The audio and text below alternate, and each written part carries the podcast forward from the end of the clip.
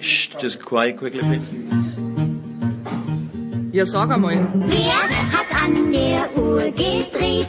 Ist es wirklich schon so spät? Ist denn schon wieder Big Show?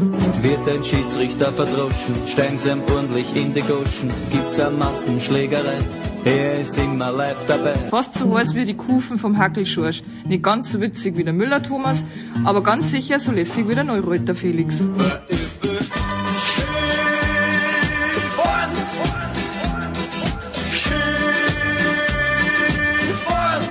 Hockt euch hin, vielleicht ein Weißbier oder zwei und auf jeden Fall ein paar Würst. Mit einem gescheiten Senf dazu. Muss kein Händelmeier sein. Kann aber. Plötzlich müllert's vor dem Kasten, das Volk schreit Uwe, wie mir scheint. Da schießt der Müller knapp daneben, denn er war ja nicht gemeint. Die Big Show. Jetzt!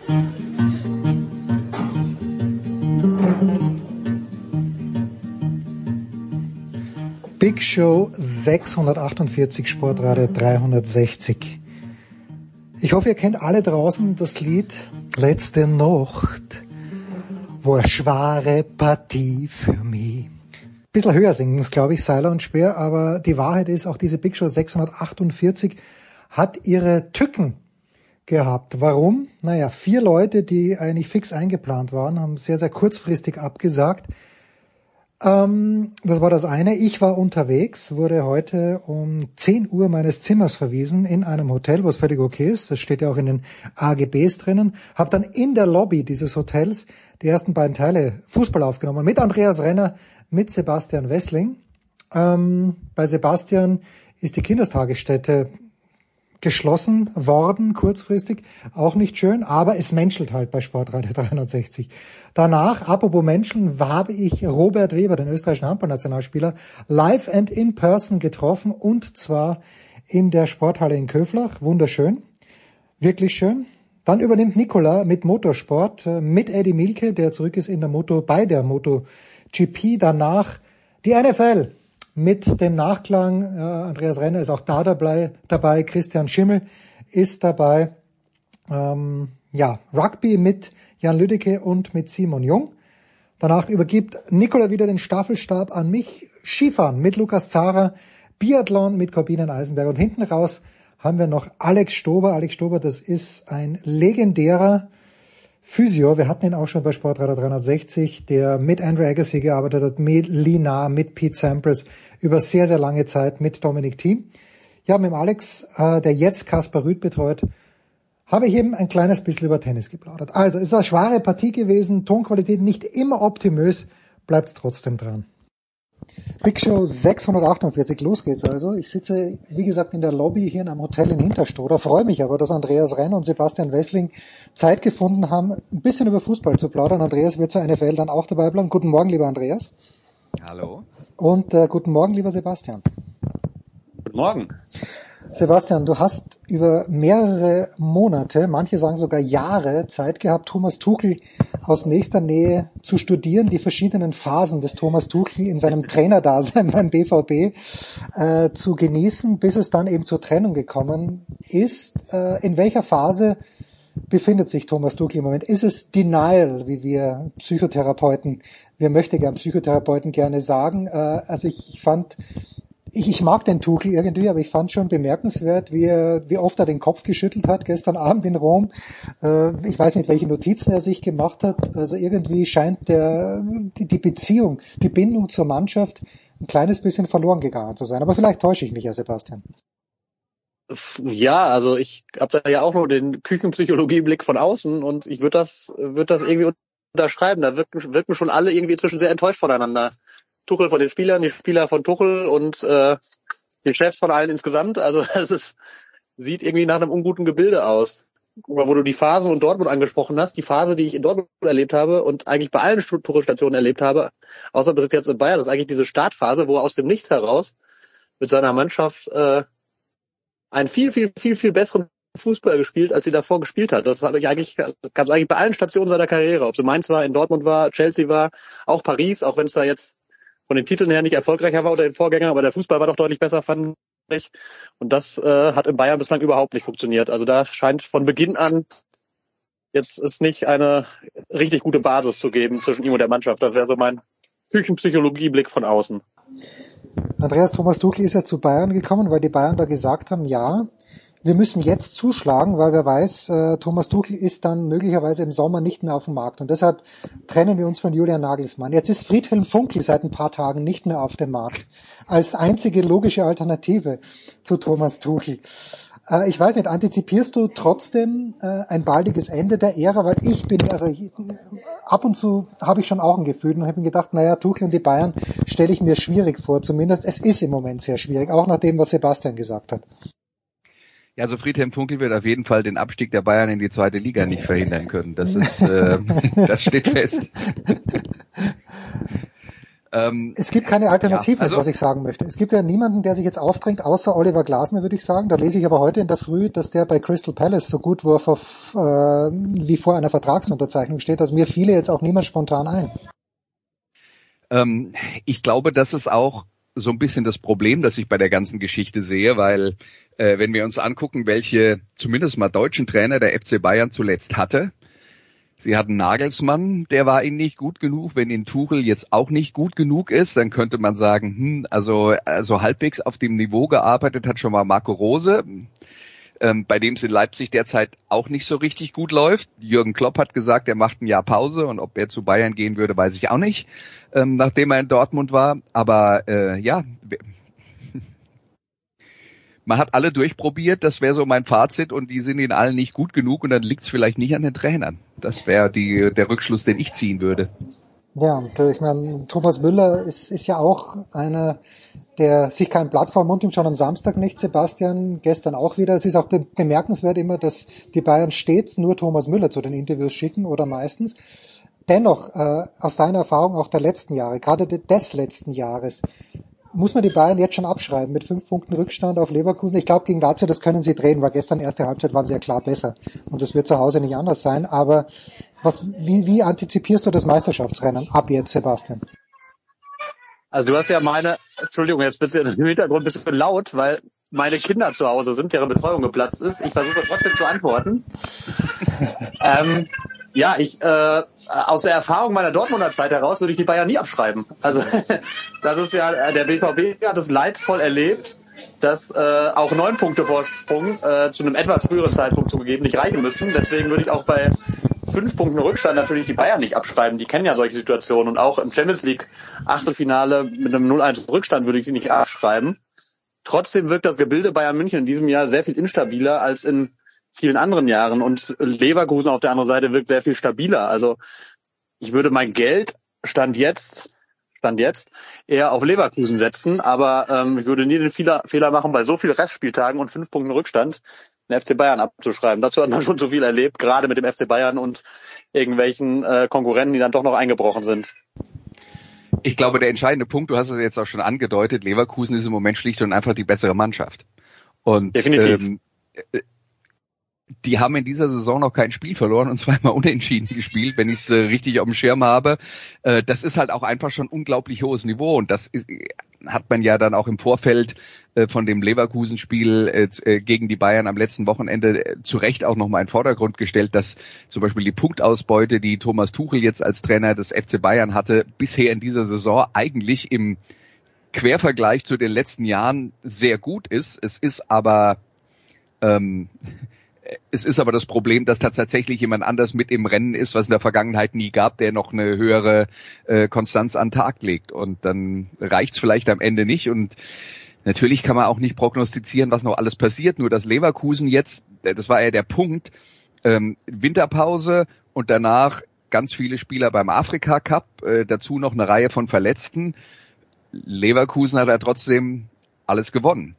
Und ähm, das, äh, das war ja eigentlich die Hoffnung äh, aus Münchner Sicht, dass die jetzt einbrechen, wo sie halt personell ein bisschen rotieren müssen. Stattdessen haben sie Spieler eingesetzt, die vorher nicht so viel gespielt haben, die auch überzeugt haben. Und man kann jetzt dann argumentieren, dass ihre Kadertiefe jetzt gestärkt wurde dadurch, dass die so viel Spielzeit bekommen haben. Leute wie Robert Andrich, der äh, ja bekanntlich ein guter Fußballer ist, der vielleicht nicht hundertprozentig ins Konzept gepasst hat, aber der jetzt auch überzeugt hat. Und ähm, ja, sie haben quasi noch gute Alternativen weiterentwickelt für, für den Fall, dass sich der ein oder andere verletzt. Was einem bei Bayern, glaube ich, in dieser Saison tatsächlich Sorgen macht, ist, man konnte sich halt auf eine äh, auf eine Sorte von Konstanz verlassen, wo man äh, sagen konnte, hey, die haben halt äh, selbst mal am schlechten, äh, wenn sie mal einen schlechten Tag haben, haben sie ja trotzdem ähm, immer noch relativ, waren sie trotzdem relativ immer noch besser als der jeweilige Gegner. Aber dann passieren so Sachen wie in Saarbrücken oder was halt wirklich bedenklich war, äh, Leverkusen, wo sie tatsächlich null Torchancen rausgespielt haben. Und äh, auch was jetzt in Rom passiert ist, die erste Halbzeit der Bayern war ja eigentlich gut. Also die hätten ja locker zur Halbzeit ein oder zwei Null führen können. Aber was, wie sie dann nach der Pause eingebrochen sind und nicht nur wegen dem Platzverweis, der eher die Folge von der schlechten Phase war, ähm, das, das sind halt so diese Schwankungen, die sind schon bedenklich. Ich habe das Ganze bei Servus TV gesehen in Österreich mit Jan Age Fjordhoft als Experten und Steffen Freund auch. Und Fjordhoft hat nach der ersten Hälfte halt auch gesagt, äh, Bayern gut, aber Lazio Rom natürlich grottenschlecht, auch vom Ansatz her. Aber das hat ihnen am Ende dann recht gegeben. Ja, gewinnen halt 1 zu 0 mit diesem Elfer, was von Upamecano ungeschickt war, rote Karte, ja, kann man, kann man wahrscheinlich geben. Ein Wort noch zu Bayern, Sebastian. Wir kommen gleich auch zum glorreichen, mittlerweile wieder glorreichen Ballspielverein Borussia. Aber bei den Bayern war es ja auch so, ich mag den Kimmich nicht. Aber auch selbst wenn der Kimmich nicht in guter Form war, dann ist es doch immer jemand gewesen, der zumindest dafür gestanden hat, dass die Bayern nicht aufgeben. Und ich glaube, ich könnte mir vorstellen, dass es ein Fehler ist, dass Thomas Tuchel ähm, jetzt nicht, ja, dass er, dass er sich mit dem Kimmich ein kleines bisschen verscherzt. Ist, äh, könnte an dieser Theorie was dran sein? Ja, könnte. ähm, aber ich muss da im Konjunktiv bleiben, weil dafür bin ich ehrlicherweise am FC Bayern nicht nah genug dran. Aber es ist schon auffällig, finde ich, dass genau solche Spieler, die in der Vergangenheit ähm, vielleicht auch nicht immer Weltklasse-Niveau verkörpert haben, aber dieses diesen Habitus verkörpert haben, den die Bayern ja immer ausgestrahlt haben, nach dem Motto, wer, wer, wer seid ihr denn, was wollt ihr denn, wir sind der FC Bayern und im Zweifel machen wir mal eben den Rücken gerade und fegen euch vom Platz. Und das ist, ist etwas, was ein, ein Kimmich ja immer ausgestrahlt hat, was ein Thomas Müller ja immer ausgestrahlt hat, der jetzt auch sportlich nicht mehr die ganz große Rolle spielt. Und im Moment ist es halt auffällig, dass die Bayern keinen haben, der so etwas verkörpert. Und das äh, mag damit zu tun haben, dass, dass Thomas Tuchel zu einigen dieser Spieler nicht so einen Zugang findet, die aber für das Bayern-Spiel nun mal eminent wichtig sind. Und ja, also könnte so sein, ja. Danke, dass du nicht Bayern gehen gesagt hast. Ich glaube, du hast kurz drüber nachgedacht und dich für Habitus entschieden. Das gute alte Bayern gehen. Das ja auch. Ja, so ist es. Äh, äh ich habe auch auf Bayern DNA und mir San Mir verzichtet. Also. ja, ja, auch dafür vielen Dank. Ja, aber dieses also, das ich, Auftreten ich, ich, ist einfach, das Andreas, das Auftreten ist einfach anders als meinetwegen vor zwei Jahren. Also diese diese selbstverständliche Arroganz fast, mit der die Bayern dann, wir werden es am Ende eh schon gewinnen, das fehlt halt im Moment irgendwie. Ja, aber das hat halt auch was damit zu tun, dass die Mannschaft vielleicht selber jetzt schon ein paar Mal erlebt hat, dass sie am Ende vielleicht doch nicht automatisch gewinnen und ähm, äh, dass da möglicherweise Zweifel aufkommen. Also ich tue mir jetzt schwer, speziell an der Personalie Kimmich das aufzuhängen, weil was wir natürlich nicht wissen, ist, welche Vorgaben Joshua Kimmich vom Trainer bekommt und wie er die umsetzt. Ähm, Thomas Tuchel, da bin ich mir ganz sicher, hat einen klaren Plan dafür, wie die Mannschaft spielen soll.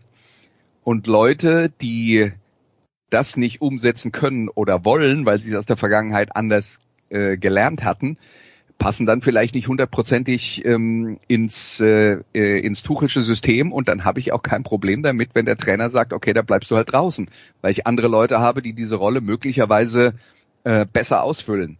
Ähm, aber trotzdem bleibt natürlich, dass, äh, dass diese Mannschaft zurzeit tatsächlich mit relativ wenig Selbstbewusstsein spielt. Ähm, aber man fragt sich ja zum Beispiel auch, äh, was ist passiert in der Halbzeitpause in Rom? Weil abgesehen ja. davon, dass sie, dass sie das Tor nicht gemacht haben im ersten Durchgang, ähm, war es ja äh, war es ja eigentlich ein Spiel, das vergleichsweise gut gelaufen ist, wo man davon hätte ausgehen können, wenn wir so weiterspielen, da werden wir unser Tor schon machen. Äh, und da sind dann Fehler passiert in der zweiten Halbzeit und zwar leichte Abspielfehler in der eigenen Hälfte von allen durch die Bank. Also ich weiß nicht mehr, auf wen ich da mit, mit dem Finger zeigen soll, ähm, äh, weil, weil im Prinzip alle beteiligt waren. Und das, das war schon äh, schwer verständlich. Andreas, ich, ich glaube, du ja, hast recht, dass man das nicht an der, ich würde einmal noch gerne ergänzen, an der Personalie Kimmich so direkt festmachen muss. Aber was, was ich finde, also natürlich kann man auch einen Kimmich draußen lassen, wenn er einem nicht ins System passt. Genauso wie man es mit einem Goretzka machen kann, genauso wie man es mit einem Müller machen kann.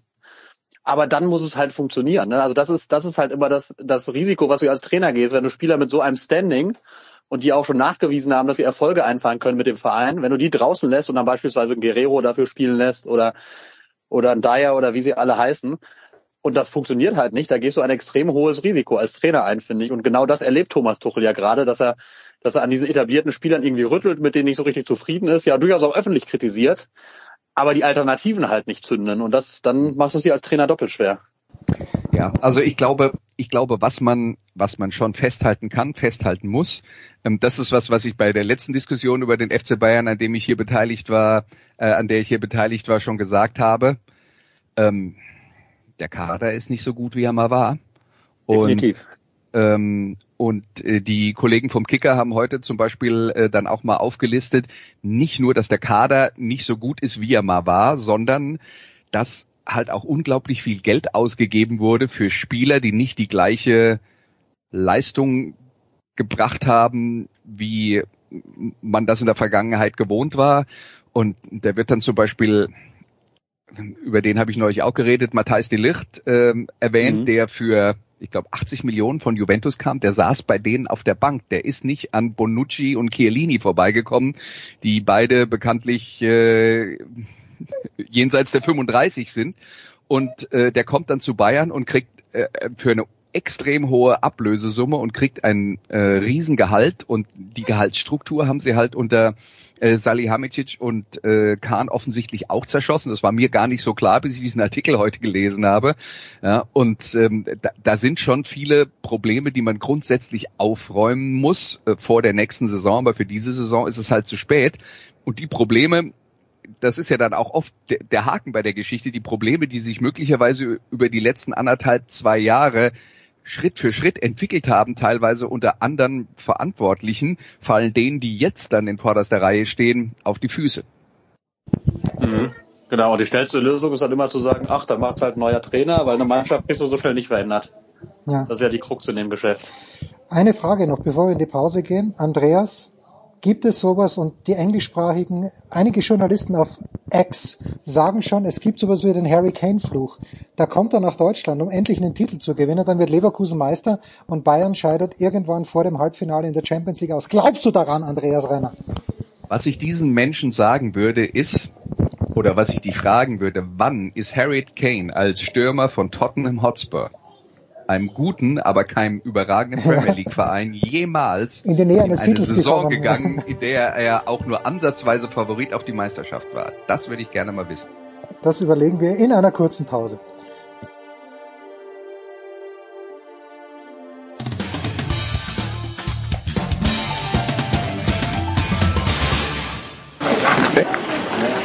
Hallo, hier ist Thomas Müller und Sie hören Sportradio 360. Dankeschön.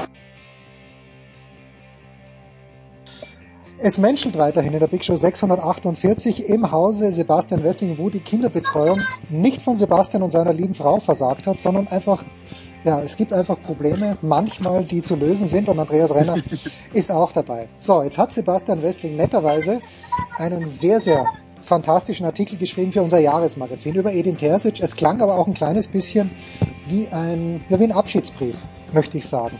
Seitdem aber ja, gewinnt, seitdem aber gewinnt Dortmund Spiel um Spiel. Fast. Nicht alle, aber fast. Hat sich, wenn überhaupt, was hat sich verändert? Ist es Jadon Sancho? Ist es äh, ein anderer Zugang, der die Dortmunder jetzt ein bisschen over the hump gebracht hat? Was ist in Dortmund? Oder sind es nur die Ergebnisse? Was ist besser als im Herbst? Definitiv die Ergebnisse. Ähm, ja, definitiv auch die einzelnen Spieler. Also Jaden Sancho ist natürlich eine Riesenverstärkung, Ian Madsen ist eine Riesenverstärkung. Und tatsächlich sah jetzt zuletzt auch der Fußball dann besser aus. Also ähm, wir hatten dann jetzt äh, endlich ein funktionierendes Aufbauspiel, äh, in, zumindest in Ansätzen über weite Strecken. Das hat schon mal schon mal deutlich besser ausgesehen als als im vergangenen Jahr. Ja, und die Gegner waren halt einfach auch jetzt ähm, wieder die gleichen wie auch zu Beginn der Saison, wo man ja auch gesagt hat, okay, Dortmund spielt nicht überragend, aber die fahren souverän die Ergebnisse ein. Jetzt waren es halt wieder die Darmstadts und Kölns und wie sie alle heißen, dieser Liga. das sieht mal halt automatisch ein bisschen besser aus. Dennoch, äh, äh, Andreas, ich sage immer, die Meisterschaft wird ja nicht im Spitzenspiel entschieden, sondern in Mainz, wo normalerweise die Konkurrenten der Bayern unentschieden spielen, die Bayern aber gewinnen. Man muss diese Spiele gewinnen und Leipzig hat es ja nicht geschafft in den letzten Wochen. Also ich denke, man darf den BVB schon loben, trotz der einigermaßen übersichtlichen Gegner. Ja, also die, die Sebastian hat schon recht, die, ähm, die Pflichtergebnisse einzufahren, ähm, das ähm, ist erstmal nur die Basis, aber wenn man die Basis nicht hinkriegt, brauchen wir über mehr natürlich nicht reden. Also das ist extrem wichtig in diesen Spielen weiter konstant zu bleiben, wobei ich jetzt dazu sagen muss, ich habe jetzt nicht so viele Spiele von Borussia Dortmund über die volle Distanz gesehen. Ich habe aber ein äh, längeren, längeres Stück vom Auswärtsspiel in Heidenheim gesehen, das 0-0 endete, wo ich dann äh, zwischendurch dachte, puh, das hätten wir aber auch verlieren können. Also das war jetzt dann zum Beispiel nicht so grandios und das war auch in dieser Phase. Aber trotzdem, klar, insgesamt hat sich äh, Borussia Dortmund anscheinend stabilisiert. Zumindest gewinnen sie die Spiele, die sie auf dem Papier gewinnen sollten. Und das war ja in der Vergangenheit auch öfter mal so der Haken bei der Geschichte. Sebastian, jetzt kommt äh, Sebastian Aller nach Dortmund zurück als äh, Sieger des Africa Cup of Nations, hat er sogar was Produktives dazu beigetragen? Wird er, kann er, welch, welche Rolle wird er spielen im Frühjahr? ähm, ich fürchte, er wird die gleiche Rolle spielen wie bisher, dass er nämlich äh, hinter Niklas Füllkrug auf der Ersatzbank sitzt. Weil ähm, man nicht vergessen darf, also klar hat Sebastian Aller das jetzt bei, beim Africa Cup of Nations zwei entscheidende Tore geschossen im Halbfinale, im Finale aber er hat so ein bisschen eine Mario Götze WM gespielt. Der war ja über weite Teile der WM eigentlich auch außen äh, des, des Africa Cups außen vor und hat dann äh, hat dann aber auch wegen wegen äh, Personalproblem bei der Elfenbeinküste wurde er dann reingeworfen, hat seine Chance natürlich genutzt, aber hat jetzt auch nicht das überragende Turnier gespielt, wo alles im Grunde Boden gespielt hat. Und in Dortmund ist man nach wie vor einfach skeptisch. Das ist äh, wieder langt körperlich und und spielerisch für für ganz oben. Also das ist ja man muss das ja immer dazu sagen und man, man soll es auch dazu sagen und das auch, kommt auch aus tiefer Überzeugung. Es ist ja wirklich zu bewundern, äh, wie Sebastian Aller überhaupt zurückgekommen ist nach dieser wirklich schweren Krebserkrankung. Ähm, das ist auch nochmal eine ganz andere Dimension gewesen als bei anderen Bundesligaspielern, die dann auch mehr oder weniger schneller wieder auf dem Platz standen. Also wirklich eine sehr, sehr heftige Erkrankung. Er hat da wirklich sehr lange dran geknapst, war ja ein halbes Jahr komplett raus, Muskeln komplett abgebaut, hat das, hat es wieder geschafft, seinen Körper auf, auf Profi-Niveau zu hieven. Das ist echt eine unfassbare Leistung. Aber so die letzten zwei, drei, fünf Prozent, die kriegt er momentan nicht rausgekitzelt und man hört durchaus eine wachsende Skepsis in Dortmund, ob ihm das noch gelingen wird. Also ich fürchte, er wird auch in dieser Saison, also im Rest der Saison jetzt nicht der ganz große Faktor für den BVB sein. Sebastian, wir erlösen dich gleich. Ähm, und äh, ich möchte aber zum BVB, weil du ihn auch selbst erwähnt hast, schon noch eine Frage stellen. Also mir hat es schon, ich bin auch Sympathisant äh, von Werder Bremen. Mir war klar, dass Niklas Füllkrug dort nicht ewig spielen wird. Ähm, hat sich Füllkrug jetzt, gut, er hat mal drei Tore gemacht jetzt äh, in einem Spiel. Ist Füllkrug, hat er die Erwartungen erfüllt? Hat er sie vielleicht sogar ein bisschen übertroffen? Weil in so einer Spitzenmannschaft, wie es der BVB ja immer noch ist, hat er noch nicht gespielt. Ähm, er beginnt jetzt immer besser zu erfüllen. Also anfangs hat er schon gefremdelt mit dem, mit dem neuen System und mit der, mit der neuen Spielweise. Also es war ja ein ganz anderer Fußball, der von ihm erwartet wurde als in Bremen, wo natürlich er A, einen zweiten Stürmer neben sich hatte, zweitens natürlich viel über Konterfußball ging. Und in Dortmund muss er den klassischen Wandstürmer geben, mit Rücken zum Tor, die Bälle festmachen, verarbeiten, weiterverteilen, sich viel mehr ins Mittelfeld fallen lassen, am Kombinationsspiel teilnehmen. Das war schon anders als in Bremen und da hat er ein bisschen gebraucht, um sich, um sich reinzufinden, obwohl die Quote immer gestimmt hat, muss man ja auch dazu sagen. Die Torquote war okay. Aber jetzt merkt man so nach und nach, dass er auch wirklich immer besser mit den Mitspielern harmoniert, dass das gut klappt, wenn er mal im, im, im Mittelfeld einen Ball festmacht, dass er, dass er ähm, genau dieses mit dem Rücken zum Tor, wenn du, wenn du einen Verteidiger fast Huckepack hast, trotzdem den Ball irgendwie hältst und ihn dann weiter schlumpfst zum Mitspieler. Da war jetzt also die, die zwei Tore, die er für Daniel Mahlen jetzt vorbereitet hat, das waren genau so Beispiele, wie Thomas Tuchel, äh, wie Thomas Tuchel sage ich schon, wie Edin Terzic das sehen will und wie es alle in Dortmund sehen wollen. Und da findet er immer besser hinein. Also das, das ist, das macht er, macht er jetzt inzwischen richtig ordentlich. Also es ist jetzt äh, nicht auf dem Niveau, dass man sich äh, vielleicht von Also was man in Dortmund schon gesehen hat, man hatte ja schon Leute wie, wie äh, Lewandowski, Aubameyang hier rumlaufen. Da würde ich ihn jetzt noch nicht einsiedeln, aber er macht das, macht das sehr, sehr gut inzwischen. Man hat in, Deut in Dortmund auch schon, wie war Marcio Amoroso, kann das sein? Erinnere ich mich da richtig? Als ich, als ich mein Dortmund-Herz entdeckt habe, als Julio Cesar in der Verteidigung gespielt hat. Das waren glorreiche Zeiten, so alt bin ich schon. Ähm, ja, ich kann mich auch erinnern, leider. Stimmt, da war doch was dann in finanzieller Hinsicht. Wird sich denn, Sebastian, jetzt wo gerade Ruhe herrscht bei dir, das müssen wir nutzen, äh, wird sich denn beim BVB oder was wird sich ändern, wenn äh, Hans-Joachim Watzke nicht mehr im operativen Geschäft tätig ist? Ja, ich glaube, wenn die das in Dortmund selber wüssten, wären sie froh. Also Erst einmal wird es so sein, dass, dass der BVB die Verantwortung ein bisschen mehr aufteilen wird. Also der Plan ist, Hans-Joachim Watzke will ja schon zum Sommer sich aus der sportlichen Gesamtverantwortung komplett zurückziehen. Ähm, es soll ein Sportgeschäftsführer, ein dezidierter, eben aufrücken in die Geschäftsführung und dann, dann auf Sicht noch eine weitere Person. Also die Geschäftsführung wird da von drei auf vier erweitert. Man teilt das so ein bisschen auf. Und ja, im Moment ist natürlich die Frage, die über allem schwebt, wer dieser neue Sportgeschäftsführer wird. Also äh, Sebastian Kehl ist da aus meiner Sicht schon in der in der ähm, Favoritenrolle, in der Pole Position und ähm, gibt auch viele in Dortmund, die sagen, dass das liegt ihm vielleicht sogar ein bisschen besser, so dieses äh, strategische, konzeptionelle mit etwas mehr Weitblick arbeiten und nicht so sehr im täglichen Klein-Klein, nah bei der Mannschaft und, und viele schnelle Entscheidungen, sondern eher so den Überbau, die große Strategie, dass das eigentlich mehr eine Sache für Sebastian Kehl ist. Also es ist ein, ein Modell, dass er da sozusagen eins aufrückt.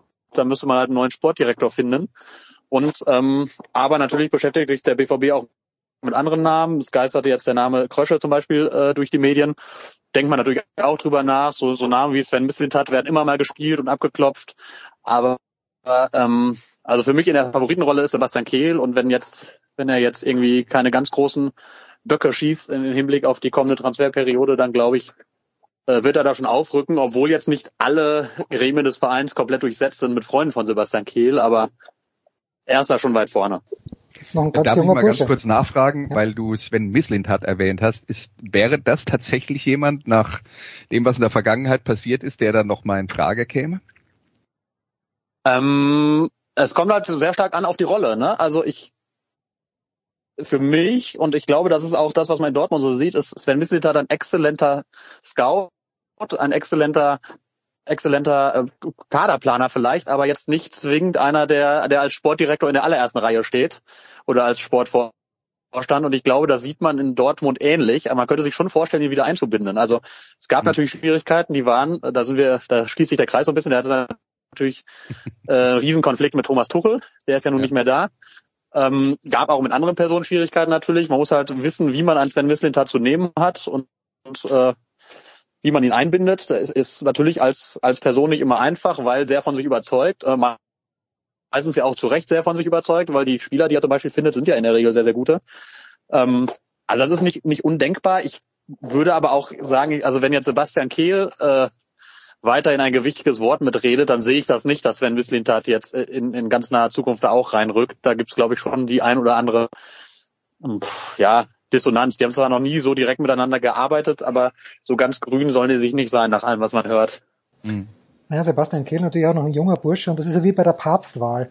Da werden auch immer eher ältere Menschen äh, genommen, damit das Ganze dann nicht allzu lang dauert. Ähm, ich hätte, hätte doch noch eine, wo mich Sebastians Meinung auch interessieren würde, aber Andreas, du gerne zuerst. Äh, Toni Kroos war am Dienstag mit Real Madrid zu Gast bei Leipzig. Also ich sympathisiere ja auch mit Leipzig, gebe ich auch gern offen zu, dass dieses Tor nicht anerkannt wurde. Absolut complete fucking Scandal in der zweiten Minute, aber wurscht. Toni Kroos ist nicht wohlwollend empfangen worden von den Zuschauern in Leipzig, aber wird möglicherweise in das deutsche Fußballnationalteam zurückkehren. Sollte er das, Andreas? Was, was würde Toni Kroos aus deiner Sicht da mitbringen, außer wahrscheinlich mittlerweile 24 Champions League Titel? Lass mich erstmal noch eine unpopuläre Meinung vertreten, weil du ja jetzt von diesem ersten Tor angefangen hast, dass es ein Skandal war.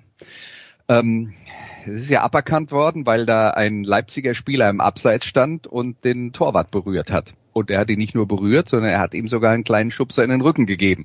Man kann argumentieren, der wäre an den Ball nicht rangekommen, das stimmt vielleicht, aber ein im Abseits stehender Spieler darf halt auch nicht den Torwart behindern. Und ähm, deswegen ist meine Meinung, weil es hieß ja dann, der, der Schiedsrichter hätte sich das nochmal anschauen müssen. Meine Meinung ist, selbst wenn er sich das angeschaut hätte, hätte er das nicht zurückgenommen und es ist aus meiner Sicht auch nicht klar falsch. Aber wir reden okay, natürlich vom Graubereich, okay. wie so auf dem Fußball. Ja? Ähm, äh, das andere Thema, Toni Kroos und die avisierte Rückkehr ins deutsche Nationalteam. Ich denke immer an die WM 2018, als es für Deutschland bekanntlich in Russland nicht so gut lief und die ausgemachten Schuldigen, von denen sich der Bundestrainer früher hätte trennen müssen vor diesem Turnier, waren Manuel Neuer, Mats Hummels, Thomas Müller und Toni Kroos. Dass ich jetzt Fanabstimmungen sehe, wo genau diese vier Leute jetzt dann auch im Jahr 2024 noch bei der EM spielen sollen, macht mich ehrlich gesagt ein bisschen ratlos, ratlos, ratlos. Ich kann es ja. nicht nachvollziehen. Ja. Also äh, äh, Hü oder Hot. Jetzt ist mir natürlich klar, dass die Leute, die in der äh, bei der WM 2018 Kritik geübt haben, vielleicht nicht dieselben sind, die die Rückkehr dieser Leute wieder fordern. Aber was grundsätzlich schon zeigt, welche Probleme wir im deutschen Fußball haben, ist, dass wir die Lösungen, die vor sechs Jahren schon nicht mehr gut genug waren, als Hoffnungsträger für 2024 äh, ansehen. Und wenn irgendjemand wissen will, warum Deutschland nicht zu den Turnierfavoriten gehört, genau deshalb. Sebastian, siehst du das auch ähnlich wie Andreas? Ähm, ich, ja, ich bin da so ein bisschen hin und her gerissen tatsächlich auch. Und ich meine, so eine leichte Zerrissenheit habe ich bei, Andreas ja auch rausgehört. Also ähm, erstens hat man ja gesehen, dass nach 2018 nicht unbedingt besser wurde. Also ähm, kann, hat es vielleicht nicht nur an, an, äh, an Hummels, Müller und Groß gelegen. Ähm, obwohl Groß ja dann noch eine ganze Weile gespielt hat. Also ich meiner Meinung nach ist Toni Groß nach wie vor einer der besten deutschen Fußballer. Der spielt eine tragende Rolle bei Real Madrid, einem, einer der besten Mannschaften der Welt. Also der bringt fußballerisch sehr, sehr viel mit. Die Frage ist, fügt er sich in das System so hinein, wie du es brauchst? Ähm, die Trainer haben sich zuletzt ja immer sehr schwer getan, äh, alle ihre Mittelfeldspieler irgendwie unter einen Hut zu bringen. Äh, auch Hansi Flick ist ja so ein bisschen, nee, Hansi Flick schon nicht mehr, aber Joachim Löw ist bei der bei der EM ja irgendwie auch so ein bisschen daran gescheitert, dass er dass er dann versuchte, Gündogan und Goretzka und Kimmich und Groß irgendwie alle in sein Mittelfeld zu mischen und Groß dann als Sechser spielen ließ, was jetzt auch nicht die überragende Idee ist. Also wenn du ihn zurückholst, dann musst du ihn halt muss eine Mannschaft schon auch ein bisschen um ihn herum aufbauen, finde ich, weil der muss seine, seine, also, oder zumindest ihn so einbetten, dass er seine Fähigkeiten zum Tragen bringen kann. Und dass andere Spieler sehr klar das, das kaschieren, was er vielleicht nicht ganz so gut kann. Und er wird, er wird jetzt nie der Sprintstärkste mehr werden und der Allerschnellste und er wird kein Pressing- und Defensivmonster werden. Und so einen müsstest du dann halt neben ihn stellen. Und da, da ist auch die Frage, bringt die deutsche Mannschaft das so mit, das deutsche Mittelfeld, dass wir so einen haben, der jetzt nicht ganz wie damals Wimmer für Netzer wäre, aber schon ein bisschen jemand, der halt die Offensivambitionen vielleicht sehr zurückstellt, um einem Toni Kroos im Rücken freizuhalten. Also das, da habe ich auch so das eine oder andere Fragezeichen. Also wenn, wenn Julian Nagelsmann das macht und wenn er meint, er passt in mein System, dann muss er natürlich dieses System, finde ich, sehr nach Kroos ausrichten, weil das ist jetzt auch keiner, den wirst du in den letzten zehn Minuten rein und dann dreht er das Spiel, sondern der muss dann schon irgendwie auch der Taktgeber sein. Deswegen ist das für mich so eine Hü, Hü oder Hot-Frage. Entweder du, du machst es und lässt dich halt voll auf Toni Kroos ein oder du machst es halt eben nicht, weil du sagst, ja, vielleicht passt er doch nicht so ganz rein und ich habe andere Spieler und ich setze vielleicht mehr auf diesen schnellen Umschaltfußball. Und da wüsste ich dann nicht, ob Toni Kroos jetzt der Richtige ist. Ja, das ist, äh, das ist aber äh, genau der Punkt. Es gibt halt unterschiedliche Sorten von zentralen Mittelfeldspielern und die, wenn ich jetzt mal so aus dem aktuellen Umfeld der Nationalmannschaft so zwei Gegensätze nehmen würde, da wäre das eine Toni Kroos und das andere wäre Robert Andrich. Ja, also die, ja, die spielen ja. zwar in der Theorie die gleiche Position, aber in der Praxis passen sie nicht in die gleichen Spielsysteme mhm. rein. Und Toni Kroos ist perfekt für Mannschaften Real Madrid. Der würde auch super zu Manchester City passen, Mannschaften mit viel Ballbesitz, wo er die Bälle im Mittelfeld verteilt äh, und strategisch denkt. Wenn es darum geht, nach hinten zu arbeiten ähm, und äh, äh, scharfe Tackles zu machen und äh, Ballgewinne zu produzieren, ist er nicht der richtige Mann. Und wenn es darum geht, das Spiel extrem zu beschleunigen, ist er auch nicht der richtige Mann. Und das ist letzten Endes eine Entscheidung, die der Trainer äh, treffen muss. Was will ich da eigentlich haben? Deswegen ist es nie so eine Schwarz-Weiß-Entscheidung, so nach dem Motto, ja, Toni Groß ist ein Weltklasse-Spieler, deswegen muss er in die Nationalmannschaft. Es kommt halt auch darauf an, wie die Nationalmannschaft spielt und was wir sonst an Spielern haben und Sebastian hat es ja auch schon angedeutet, Leute, die ähnliche Qualitäten wie Toni Groß haben und offensiv denken, haben wir in Hülle und Fülle. Wir haben halt keine Balance in der Mannschaft. Das ist das Problem. Da freue ich mich doch, Österreicher zu sein. Sebastian, ich danke dir ganz, ganz herzlich. An Andreas habe ich noch eine Frage, aber widme du dich bitte wichtigeren Dingen als Sportreiter 360. Sebastian, danke dir. Gibt es denn wichtigere Dinge als Sportreiter 360? In meinem Leben nicht, aber so traurig ist mein Leben. Ja. danke, Sebastian. Äh, du kannst natürlich auch gerne noch lauschen, wie Andreas Renner ähm, den Trainerwechsel bei jenem Verein, zu dem ihm doch eine gewisse emotionale Nähe äh, nachgesagt wird, nämlich beim ersten FC Kaiserslautern beurteilt. Ich dachte, Friedhelm Funkel ist längst in den Sonnenuntergang geritten, Andreas. Äh, ich, und 1. April war auch nicht. Ich war überrascht, aber du wahrscheinlich nicht. Du hast das kommen sehen. Also ich weiß nicht, ob ich das jetzt äh, im Speziellen äh, kommen gesehen habe, weil äh, Friedhelm Funkel ja tatsächlich zuletzt, ich glaube 2021, in der Bundesliga beschäftigt war beim ersten FC Köln und das auch nur sehr kurz. Ne? Ähm, es ist, also lass mich mal so sagen, nach allem, was ich von Friedhelm Funkel weiß und was ich über die Jahre gesehen habe, wird er in der Lage sein, das Problem Gegentorflut beim ersten FC Kaiserslautern einzudämmen. Dafür wird aber auch die Torflut in der Offensive nachlassen. Also ähm, statt statt 4 zu 3 oder äh, Ergebnis in der Preislage wird es dann halt demnächst 1-0 oder 1-1 sein. Da bin ich mir relativ sicher, dass er das hinbekommt, weil Friedhelm Funkel immer einer war, also wenn ich ihn jetzt mal charakterisieren soll, würde ich mal im Vergleich zwischen zwei Trainern machen. Volker Finke, offensiv denkender Trainer beim SC Freiburg, der hat mal zu mir gesagt, wenn ich eine Mannschaft aufstelle, überlege ich mir, ob ich vier oder fünf offensiv denkende Spieler auf den Platz stelle. Bei Friedhelm Funkel sind es drei. Wenn der mit drei Mittelfeldspielern spielt, sind das alles defensiv denkende Sechser. Ja?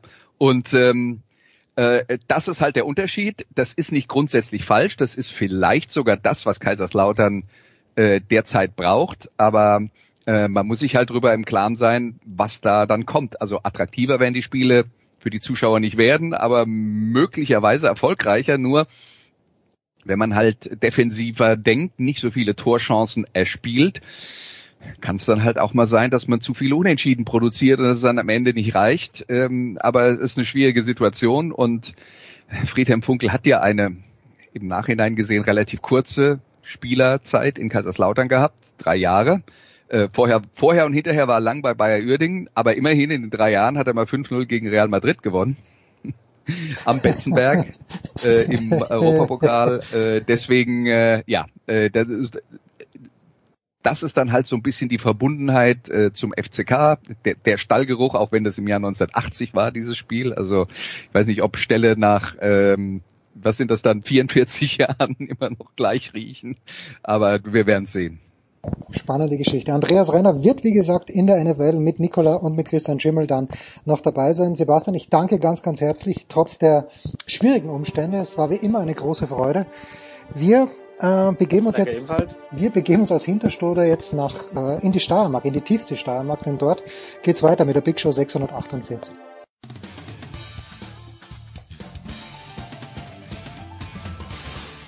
Hi, hier ist der Andi Mies und ihr hört Sportradio 360.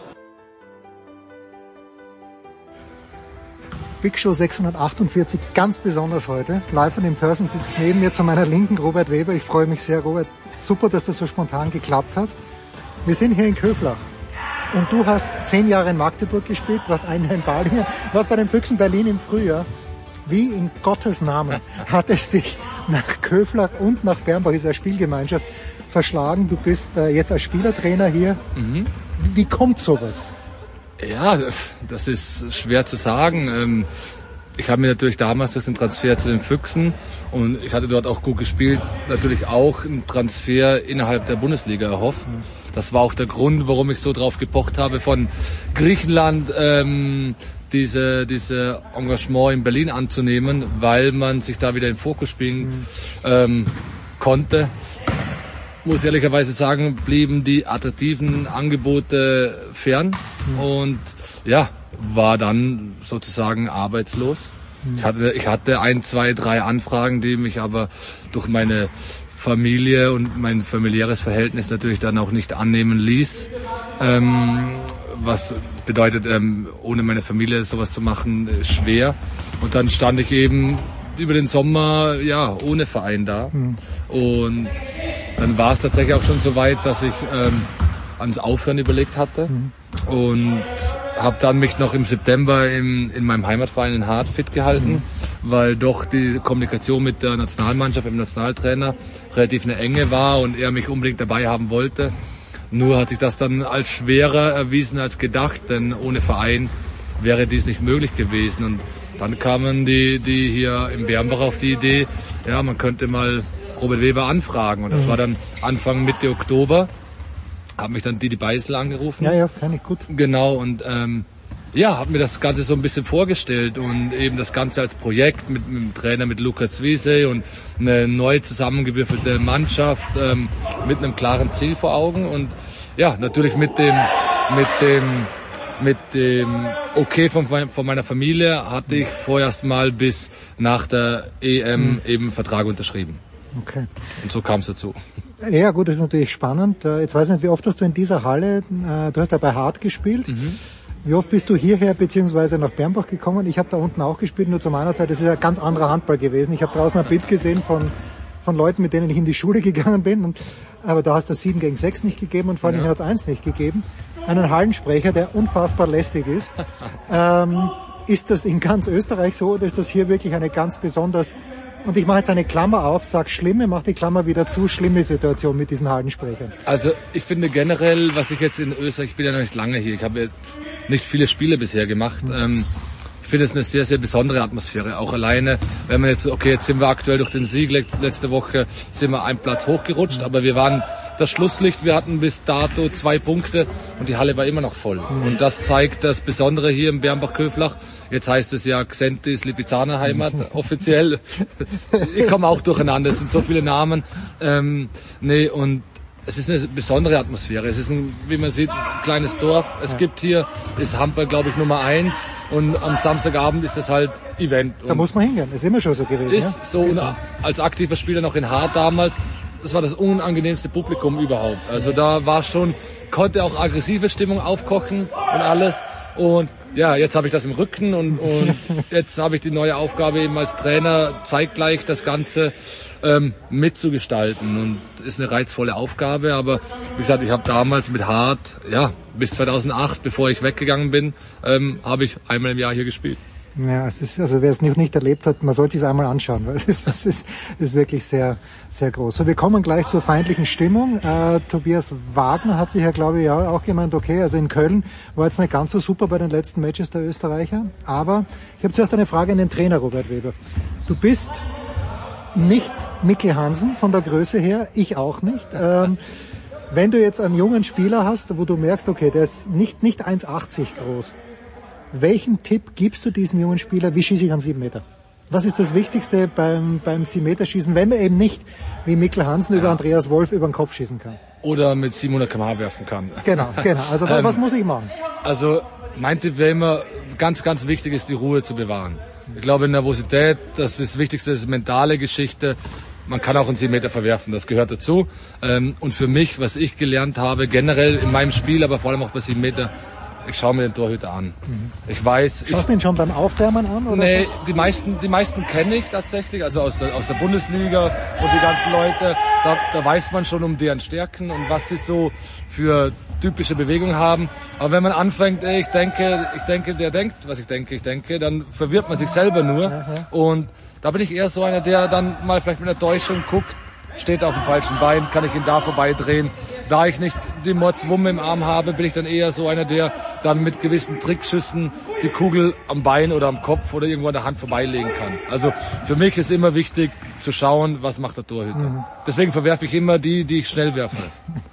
Und mir ist aufgefallen, ähm, auch bei der Europameisterschaft, du stellst dich nicht ganz an die 7-Meter-Linie manchmal. Du gibst dir selber ein bisschen mehr Raum. Ist das richtig ja, beobachtet? Das stimmt, das stimmt, aber man muss sich vorstellen, wenn so ein Andy Wolf auf vier Meter dasteht, das ist ja ein Hühne von Menschen. Ähm, wenn ich da noch enger an der 7-Meter-Linie stehe, dann mache ich mir nochmal den Winkel kleiner. Mhm.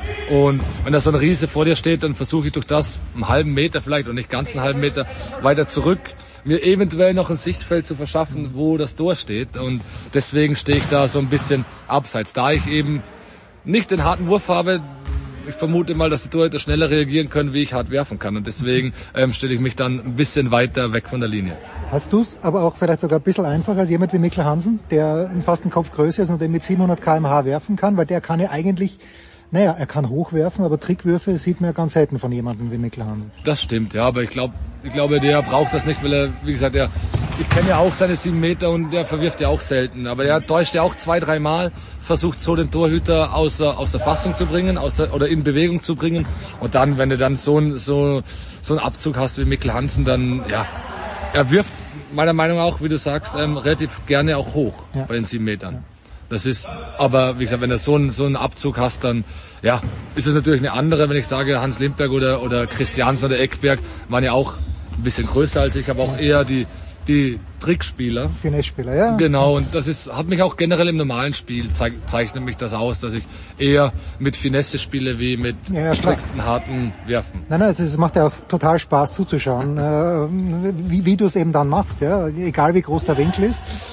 So, Europameisterschaft achter Platz. Ich, hab, ähm, ich war akkreditiert für München, habe dort die Spiele gesehen. Ihr habt leider, was ich bis heute nicht verstehe, nicht in München gespielt. Ja, das wäre natürlich von den Zuschauern her lässiger gewesen, die Vorrunde zumindest. Aber okay, es war wohl davor schon so ausgelost. But anyway, mit welchen also jetzt ganz realistisch gesehen, mit welchen Ansprüchen, mit welchen Zielen seid ihr da denn hingefahren? Wenn du ganz ehrlich bist, als die Gruppe ausgelost worden ist mit dem Spanien, Kroatien. Ne? Ja, du, du, wir waren in Lostopf 2 gesetzt. Also das war schon mal ein gutes Zeichen, aber dass wir dann aus Lostopf 3 die Kroaten mit reinkriegen hm. und die Rumänen, da war dann schon okay, die Geschichte eigentlich vorbei in der Vorrunde. Ja. Sagen wir, okay, unser Ziel war das erste das Auftaktspiel gegen die Rumänen zu gewinnen hm. und dann alles andere, ja, 100 Prozent geben, aber wirklich gerechnet haben wir dann nicht mit groß, müssen wir zugeben. Ich glaube, dieser Funke ist erst dann aufgekommen, als wir gesehen haben im ersten Gruppenspiel, die Kroaten fegen die Spanier mit 10 weg. Und für uns als Österreicher, so blöd es klingt, haben wir gesagt, die Spanier liegen uns wahrscheinlich vom Spielstil besser als die Kroaten. Und dann fegen die die aber mit 10 weg und da haben wir gesagt, okay, da ist alles möglich. Und dann kommt dieses Kroatien-Spiel mit dem Unentschieden was wir auch gewinnen hätten können, ja. oder? Sagen wir, okay, da holen wir einen Punkt und die, diese Mannschaft ist gegen Spanien mit 10 drüber gefahren. Also und so ja, ist der Glaube ist, ist größer geworden. Genau, der ist dann gewachsen und spätestens nach dem Punkt gegen die Kroaten ist er okay, wieso nicht auch Spanien, oder? Und dann ist es ist es so vor sich hingetrieben und das war dann ähm, ja dann ist so diese Welle gewachsen und, und wir haben da einfach nichts mehr verfolgen, haben ist übertrieben, aber wir haben das einfach genossen und haben einfach dann diesen Glaube entwickelt, wir können alle schlagen. Ähm, ich muss jetzt, ich, ich gleiste ab bitte, ja, weil ich habe die Vorrundenspiele, ich habe das dann über ein ORF gesehen, ja, keiner möchte wissen, ob das legal war oder nicht, aber ist ja wurscht, ich habe es gesehen. Und in der Vorrunde, das sage ich jetzt hier ganz offen, äh, Konstantin Möstl hat keinen einzigen Ball gehalten, die ganze Vorrunde nicht. Und ich sage also zu zu meinem lieben Freund Thomas Wagner von Sky, der auch jedes Spiel gesehen hat, der mit den Österreichern sympathisiert hat, obwohl er auch Deutscher, äh, nicht, ich bin ja nicht Deutscher, ich bin Österreicher, aber Thomas ist Deutscher. Und der sagt, was willst du von mir? Der Möstl ist viermal Man of the Match geworden. Das sage ich ja. Dann in der Zwischenrunde, aber nicht in der Vorrunde. Ist es bei einem Torwart so, dass der dann irgendwann einmal, irgendwann einmal spürt, okay, jetzt, jetzt, jetzt, jetzt bin ich im Kopf von den Schützen drinnen. Weil du gibst mir hoffentlich recht, dass in der Vorrunde unsere Torhüterleistung nicht überragend war. Es war, es war okay. Also Möstl war jetzt nicht ganz, ganz schlecht, aber es war okay. Er ist, glaube ich, auch einmal in der Vorrunde Man of the Match geworden, glaube ich. Ist ja wurscht. Ist ja wurscht. Ähm, glaube, dass er durch seine unorthodoxe Art und Weise, wie er im Tor steht, er ist ja auch ein relativ kleiner Torhüter, mhm. oder? Ähm, ja, durch die Springerei, durch das Ganze und wahrscheinlich muss man auch zugeben, ähm, viele Leute ihn nicht auf dem Schirm hatten. Ja, das ja. ist einfach auch ein Faktor, muss ich zugeben, ähm, dass Spanien, dass oder Ungarn, Deutschland nicht wusste, wer Konstantin Mötzl ist, mhm. oder? Und natürlich hat er dann und dann profitiert man davon, dann hat man ein gutes Spiel, dann hält man ähm, und so geht es wie mit der ganzen Mannschaft, ähm, trägt das einen motiviert einen. Ähm, da gibt es auch so Rückschläge, wie er, wo er gegen Pfosten springt. Ähm, da, das blendet man dann aus. Und, und dann reitet man auch als einzelner Spieler so auf einer Welle, wo man sagt, hey, du, ich bin um keinen Schuh schlechter in dem Turnier als Andy Wolf. Und dann sieht man die Prozent, die Prozentzahlen. Stimmt, okay. Ja, also von der Statistik her war es ja auch so. Genau, oder? Und dann sagt man, du, dann ist er natürlich auch über sich hinausgewachsen, muss man auch zugeben. Also es war sein Turnier und jetzt bleibt halt abzuwarten, was zukünftig passiert. Wir hatten das gleiche 2020 mit Eichberger, der mhm. uns einen sehr, sehr guten Rückhalt und dann ähm, ging es leider Gottes so ein bisschen bergab und da muss man dann einfach drauf achten und hoffen und ich glaube auch schwer dran, dass er sich auch jetzt in Lemgo ähm, Spielanteile spielen wird und da auch sein, sein Schinken dazu beitragen wird. Weil man hat es gesehen, im ersten Spiel wieder in der österreichischen Liga hält er wieder 20 Bälle. Ja. Und ja. da muss ich einfach hoffen, auch alleine für den österreichischen Handball, weil wir immer unter dem Torhüterproblem gelitten haben, dass wir jetzt vielleicht einen haben für die nächsten 10, 15 Jahre, weil er doch noch sehr jung ist. Das ist übrigens traurig, oder? Die Deutschen haben weder im Fußball noch im Handball ein Torwartproblem und wir haben im Fußball ganz großes äh, Torwartproblem und im Handball hoffentlich jetzt nicht mehr mit Konstantin Möstl. Erklär mir bitte, das Spiel gegen Deutschland nochmal. Wir haben drei Leute unabhängig voneinander geschrieben, warum freuen sich die Österreicher jetzt so? Wir haben leider in den letzten zwölf Minuten kein einziges Tor mehr geschossen. Mit Pech natürlich auch. Wolf hat gut gehalten. Und dann war diese letzte Aktion, da bist du, also die Idee war, dass, dass du den letzten Wurf nimmst. Wie, wie war dann die Stimmung am Abend im Hotel, lass uns mal so sagen, ja, wo man denkt, okay, jetzt hat man gegen Deutschland, wir waren vier vorne, ich glaube zehn Minuten vor Schluss und haben es dann doch nicht gewonnen. Wie war die Stimmung im Hotel danach? Ja, zu Beginn war es so, direkt nach dem Ab Abpfiff war es ein bisschen gedrückt, muss man zugeben. Ja, schon, okay. Ja. ja, war schon, also das ist sehr hochmütig zu sagen, weil hätten wir das vor dem Spiel gewusst, dass wir einen Punkt mitnehmen gegen die Deutschen, dann hätten wir das, glaube ich, alle unterschrieben, ja. sofort. Aber wie du selber sagst, wir lagen zehn Minuten vor Schluss mit vier Tore vorne, hatten meine, meiner Erinnerung nach fünf Pfostenwürfe.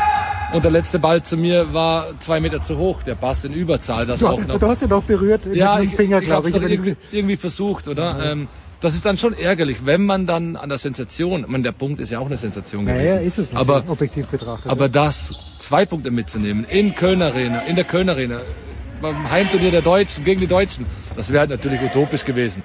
Nachher dann in der Kabine, als man dann realisiert hat, hey, wir haben einen Punkt, hm zuerst verloren, dann doch gewonnen. Dann hat man schon noch ähm, ordentlich gefeiert. Also war dann schon, dann hatten wir nach zwei Spielen in der Hauptrunde drei Punkte. Ja. Das war dann schon, das Gesamtprodukt hat man dann einfach gefeiert dann. Gut. So, zwei Fragen noch zur EM. Mhm. Zu den Österreichern.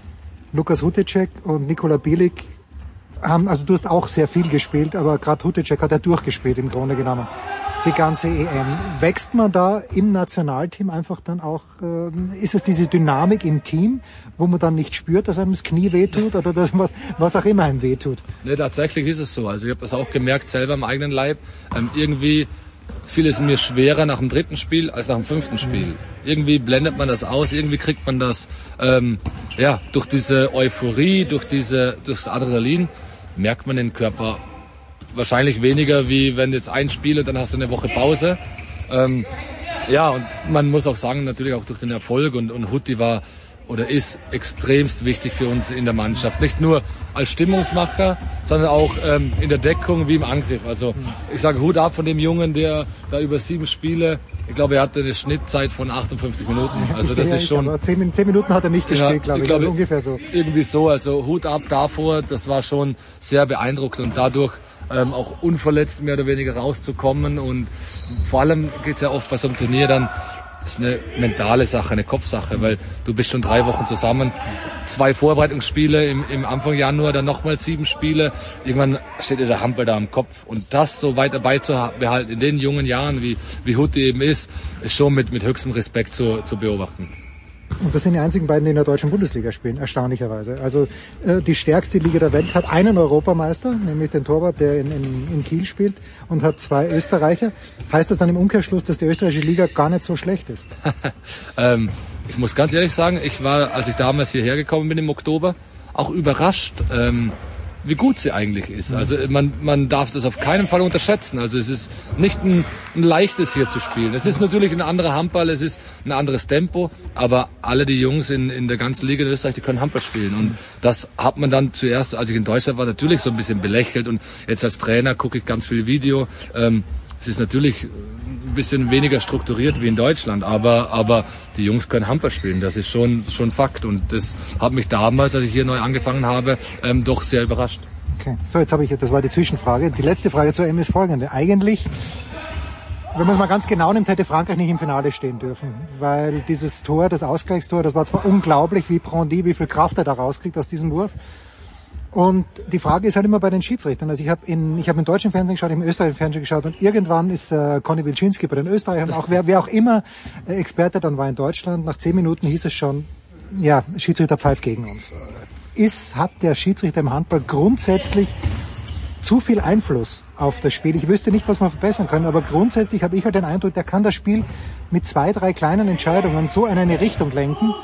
Manchmal gibt er Übertreten, manchmal nicht, manchmal sieben Meter, manchmal nicht ich finde das schwierig in dieser Sportart. Das stimmt, das stimmt. Das ist aber, wie ich finde, das ist oftmals Tatsachenentscheidungen. Ich sage jetzt mal, während, während dem laufenden Spiel. Ich finde das gut, dass da nicht alles unterbrochen wird, alles per Video, weil auch die Schiedsrichter, die sind einfach auch nur Menschen und so wie wir machen wir Fehler. Es gibt ein klares Regelwerk, äh, wie ich finde, was natürlich auch immer im Handball komplexer wird. Wobei ich sagen muss, bei Standardsituationen wie bei sieben Meter oder direkten Freiwurf, es gibt zwei Schiedsrichter ich kenne das nur vom 7-Meter-Punkt. Ein Schiedsrichter ist für den, für den Schützen, ja. für Schützen verantwortlich und einer für, fürs Tor. Dann kann ich dann oft auch nicht verstehen, was auch schon vorkam, dass Leute beim 7 Meter gesprungen sind und die Schiedsrichter das nicht gepfiffen haben. Ja. Das ist halt dann das gleiche wie beim Freiwurf. Einer guckt auf den Schützen, einer, ob der Ball ins Tor geht, oder? Wenn dann eine Regelwidrigkeit passiert, verstehe ich halt nicht, die Aufgabe dann der Schiedsrichter. Und dann brauchst du kein, kein, kein Wahr und kein Video und hin und her. Ähm, dann musst du einfach die Aufgaben richtig machen, so blöd es klingt. Und ähm, das sind so Sachen, wo ich dann sage, ein Stürmerfaul oder, oder, oder andere Sachen übertreten. Handball ist so schnell, das kann man nicht immer alles sehen. Schritte, ob ich drei oder vier Schritte mache, manche machen so einen kleinen Dippelschritt oder ähm, das ist und vom Flügel abstehen drinnen. Ja, das ist, das ist schwierig zu sehen. Und das ist, ich sag mal, da geht's auch ganz oft auf Tatsachenentscheidungen. Und da nehme ich die Schiedsrichter auch in Schutz. Ähm, da ist es einfach auch Kommunikationssache, dass du auch, wie ich finde, in Deutschland sehr gut ist, dass man, ähm, dass die Schiedsrichter auch auf Augenhöhe mit den Spielern agieren, dass man mit denen auch sprechen kann, dass man sagen kann, du Junge, der rennt mich schon zum dritten Mal über den Haufen, ähm, guck nächstes Mal auf Stürmerfall oder sowas. Oder da wird dann schon interagiert mit den Schiedsrichtern, was ich sehr, sehr gut finde, weil man will ja auch, dass das Spiel ordentlich abläuft. Bei Tatsachenentscheidungen wie Gesichtstreffer oder, oder unfaire Fouls, sage ich jetzt mal, da finde ich es auch okay, weil du kennst es selber vom Handball, das sind 18.000 Arme und ja, zwei Köpfe und einer macht dann mal so und man weiß nicht, ist es wirklich so. Dann finde ich es sinnvoll, eben diesen Schiedsrichter, diesen Videobeweis zu nehmen. Wenn man dann halt dann falsch entscheidet, dann finde ich es wieder überflüssig, überhaupt so einen Videobeweis zu haben. Absolut. So, das war der erste Teil mit Robert Weber. Den zweiten gibt's nächste Woche. Big Show 648. Kurze Pause. So, Moment. Ist, weil es ist, läuft so kurz.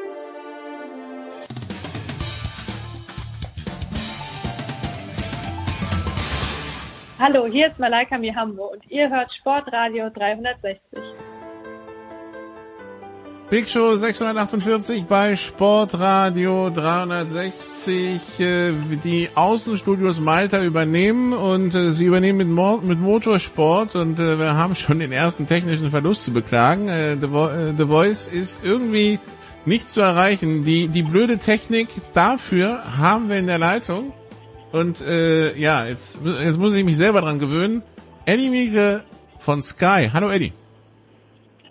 Ja, nicht nur von Sky, das äh, stimmt in Teilen, ja, es wurde ja vermeldet. Und äh, ja, ich habe die große Freude verkünden zu dürfen, dass ich äh, tatsächlich 14 von 21 MotoGP-Rennen äh, machen darf. Das ging ausdrücklich nur, muss ich betonen, anhand äh, diverser Terminkollisionen, weil da alle Beteiligten mitgespielt haben und mir entgegengekommen sind und mir geholfen haben. So, und jetzt äh, bedeutet das, dass ich bei 14 MotoGP-Rennen tatsächlich im Einsatz bin. Freue ich mich sehr draus. Ähm, einzige Problem nach wie vor, es werden dann nur sieben DTM-Wochenenden äh, für Pro 7, für Run Racing. Äh, der Grund ist ganz einfach, es gibt nach wie vor die Kollision äh, MotoGP am Sachsenring und Norrisring DTM. Das bleibt bestehen. Da werde ich dann von Tobi Schimon vertreten bei Run Racing und Pro 7. Bin dann am Sachsenring, weil beim Heim Grand Prix der ersten Saison mit dem tollen MotoGP TV-Recht wollen wir natürlich einen großen Auftritt hinlegen von Sky. Aber insgesamt, äh, das passt alles, freut mich total. Ja, äh, das kann ich mir vorstellen, dass das, äh, dass, äh, dass dich das freut. Ähm, ja, wie, wie ist denn das überhaupt dann aus dem Studio in München oder frohes Rumreisen? Also auf, überwiegend Außenstudio in München. Es wird ein sehr schönes Studio. Ich habe schon Entwürfe gesehen. Äh, darf sich der Zuschauer auf was freuen. Aber wir werden auch bei einigen Rennen vor Ort sein. Und äh, dazu kommt eben halt auch noch äh, bei Sky, dass wir kompletten Zugriff haben auf alle Materialien, alle Interviews, alles, äh, was die Kollegen von Sky Italia äh, anfertigen.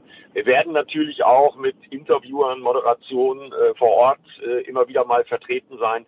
Aber äh, das wird kein äh, Verlust sein. Also wir werden alle Sessions übertragen, auch die der kleineren Klassen, auch die der Moto 3 und Moto 2. Äh, aber du hast recht, es wird viel Reiserei, so oder so. Ähm, aber gut, das nehme ich gerne in Kauf, ist für mich ja fast eine Traumkonstellation. MotoGP und DTM in einem Jahr, dann auch noch on top das 24-Stunden-Rennen in der Eifel verbinden zu können. Ähm, also viel mehr geht aus meiner Sicht nicht. Da habe ich so meine Lieblings-Motorsport-Events und da kann ich mich nur noch mal bei den beteiligten Personen, die das entschieden haben und die mitgemacht haben und mitgeholfen haben, bedanken. Äh, viel mehr geht nicht. Ja, die MotoGP-Saison beginnt am 10. März und endet am 17. November. Ähm, also du hast ja schon gesagt, du hast schon erste Entwürfe vom Studio gesehen, aber das, das, das, das fühlt sich jetzt nicht mehr so weit an, ne? Also so drei Wochen geht's los, schon aufgeregt? Ja, natürlich bin ich aufgeregt. Vor allen Dingen jetzt sind ja äh, die Testfahrten äh, nächste Woche in Katar, die letzten Testfahrten äh, der MotoGP. Dann testen noch die Moto3 und Moto2-Fahrer äh, in, S, äh, nee, in äh, Portimao und äh, die Moto E, die ja auch äh, eine Rolle spielen wird mit dem einzigen deutschen Starter, äh, der auf zwei Rädern in der WM verblieben ist, Lukas Tulovic. Äh, die Moto E testet ja auch noch. Also es geht jetzt Schlag auf Schlag mit den Tests. Ist aber dann eine gute Vorbereitung, werde ich mir alles anschauen. Äh, ich werde zwar noch eine Woche Skiurlaub machen nächste Woche, aber natürlich bin ich schon aufgeregt, weil ich freue mich. Das ist so ein bisschen als wenn man irgendwie nach Hause kommt, als wenn man in sein altes Wohnzimmer zurückkehrt. Äh, MotoGP äh, ist schon was Besonderes und dann eben, wie ich schon erwähnte, in der Kombi mit DTM. Äh, das äh, wird ein tolles Jahr. Äh, das wird ein tolles Jahr. Da, da wünschen wir, da wünschen wir natürlich viel, viel Spaß bei. Was will, was, was, was kannst du noch aus dem Nähkästchen erzählen zum Thema Sky? Also was müssen, was müssen unsere Zuhörer unbedingt wissen?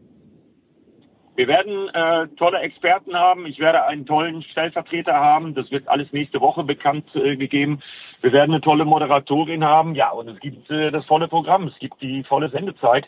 Äh, wenn wir es nicht auf Deutsch kommentieren, dann äh, machen das die englischen Kollegen. Also man kann dann in Zukunft bei Sky freitags schon einsteigen an einem normalen MotoGP-Wochenende und bekommt dann alle Sessions geliefert. Und ich finde, äh, das ist doch mal ein Zeichen. Gerade in der ersten Saison seit 1950, die bis auf Lukas Tulovic in der Moto E ja ohne deutsche Beteiligung, ohne deutschen Fahrer stattfindet, hoffen wir mal, dass sich das bald wieder ändert. Programmfläche haben wir auf jeden Fall genug. Das ist auf jeden Fall sicher. Also das heißt, der, der, der, der MotoGP-Fan kann sich die volle Dröhnung geben, ja? Definitiv. Das wird bei uns geboten. Wie, äh, du hast dann gesagt, was waren das, sieben DTM, nee, was war das, sieben DTM-Rennen? Oder wie viel waren das? Richtig. Ja, sieben. Sieben Wochenenden, äh, einfach aufgrund der Tatsache geschuldet, dass Sky beim Heimrennen am Sachsenring äh, natürlich äh, mit allen Mann an Bord vor Ort sein wird. Ja, und es gibt halt leider diese unglückliche, ist ja nicht die einzige Kollision in der Welt des Motorsports im Jahr 2024. Es gibt halt diese Kollision DTM am Norrisring, ausgerechnet auch noch am Norrisring, äh, was ja auch ein Riesenrennen ist, was ja auch ein tolles Event ist. Und eben 200 Kilometer weiter in Hohenstein-Ernsthal, der Sachsenring mit der MotoGP und im letzten Jahr ja über 235.000 Zuschauern. Äh, das ist ein bisschen unglücklich, aber auch das haben wir hinbekommen. Wie gesagt, ich werde dann bei Run Racing äh, sehr gut vertreten von Tobi Schimon, der ja auch schon ein langjähriger Kollege ist in der tollen Run Racing Familie. Also da wird äh, es kein Problem geben. Das wird äh, dann zwar nicht mit mir, aber das wird dann schon nochmal laufen. Ist ja dann nicht nur unglücklich aus Sicht des Kommentators, sondern natürlich zwei große Events dann parallel in Deutschland ist natürlich auch ein bisschen doof. Ja, das ist natürlich schwierig, aber äh, wer die Situation kennt, der Norrisring ist halt keine permanente Rennstrecke, sondern äh, da fährt man ja auf öffentlichen Straßen. Das hat dann was mit Genehmigungen zu tun, mit den Behörden. Der Sachsenring ist äh, zwar eine permanente Rennstrecke, war aber ja eigentlich mal als Verkehrssicherheitszentrum geplant. Also auch da äh, gibt es ja äh, Vorgaben vom Gesetzgeber, was Lärmtage und ähnliche Dinge angeht. Also ich glaube, so viel Spielraum hatte man da letztendlich nicht von ADAC-Seite. Ja, und so müssen wir dann halt alle in den sauren Apfel beißen und uns dann, äh, je nachdem für welchen Event man sich entscheidet, das andere dann real life in der Wiederholung ankommt. Ja, das wird dann auch eine Herausforderung. Also wie groß ist diese Herausforderung dann für dich, bei beiden Serien quasi komplett drin zu bleiben, wenn es sich immer wieder überschneidet? Habe auch in den letzten Jahren, in denen ich nicht MotoGP äh, übertragen habe, mir, äh, ich glaube, bis auf eins mal äh, alle Rennen angeguckt. Das kann man ja heutzutage äh, bei den Menschen, die die Rechte haben, die TV-Rechte haben. Man kann sich das alles ja auch real life irgendwie dann nochmal angucken. Also ich habe da in den letzten Jahren nichts verpasst und äh, das ist auch kein Problem. Ich war auch beim letzten Saisonrennen in Valencia und habe mir den packenden Zweikampf zwischen Jorge Martin und Pecco Bagnaia angeguckt und äh, ja, wenn ich äh, jetzt hier die Testfahrten geguckt habe, kürzlich äh, in Sepang, vier Mann unter dem äh, All-Time-Lap-Record. Das muss man sich mal vorstellen. Ein 56er Zeiten. Pecco Bagnaia war dabei der schnellste. Äh, das sieht schon wieder so aus, als wenn das eine absolute Knüller-MotoGP-Saison wird. Äh, und bei der DTM bin ich da auch optimistisch. Wenn ich mir die bisher bekannten äh, Fahrer-Line-Up so angucke, zum Beispiel mit Mirko Bortolotti und Niki Thiem bei SSR Performance. Thomas Preining bleibt ja im Grello, bleibt ja bei Mantai. Also da habe ich jetzt schon wirklich richtig Lust drauf und äh, das ist dann aus purem Interesse, weil man ja auch Fan ist, auch als Kommentator darf man das sein. Äh, das wird kein Problem sein, da auf dem Laufenden zu bleiben. Sehr gut. Was sind die Eindrücke? Du hast schon die ersten Eindrücke geschildert von den Testfahrten. Was kann man, was kann man davon dann immer mitnehmen für die Saison? Also ist es wirklich aussagekräftig, dass da jetzt also ähm, die, die Zeiten da oder müssen wir das mit einem äh, für die Saison dann nochmal so sagen, okay, wir schauen uns mal die ersten drei, vier Rennen an und dann schauen wir, ob die Kräfteverhältnisse wirklich so sind? Nein, also ich glaube, dass der Test äh, nächste Woche in Katar, dass der richtungsweisend sein wird, weil da muss man dann seine Homologationen abgeben als Team. Also da muss man sich dann für eine Aerodynamik äh, entscheiden. Ähm, da muss man dann den Motor äh, auch homologieren lassen. Das wird zum Beispiel Aprilia bei den Testfahrten machen, äh, die jetzt in Katar anstehen, zwei Tage dann nochmal. Was auf jeden Fall klar ist, die MotoGP ist noch mal schneller geworden. Also das sehen wir an diesen Fabelzeiten, die da wirklich gleich äh, fünf Mann waren sogar unter dem All-Time-Lap-Record äh, waren. Das äh, weist darauf hin, dass die MotoGP definitiv nochmal zugelegt hat, nochmal schneller geworden ist. Und wenn man sich das Ganze alles so anguckt im Bereich der Aerodynamik, zum Beispiel auch bei KTM, äh, oder wenn man sich den Top-Speed-Wert von Yamaha anguckt, die ja sonst äh, immer ein bisschen hinterhergehinkt haben, was äh, die Höchstgeschwindigkeit ihrer Yamaha angeht.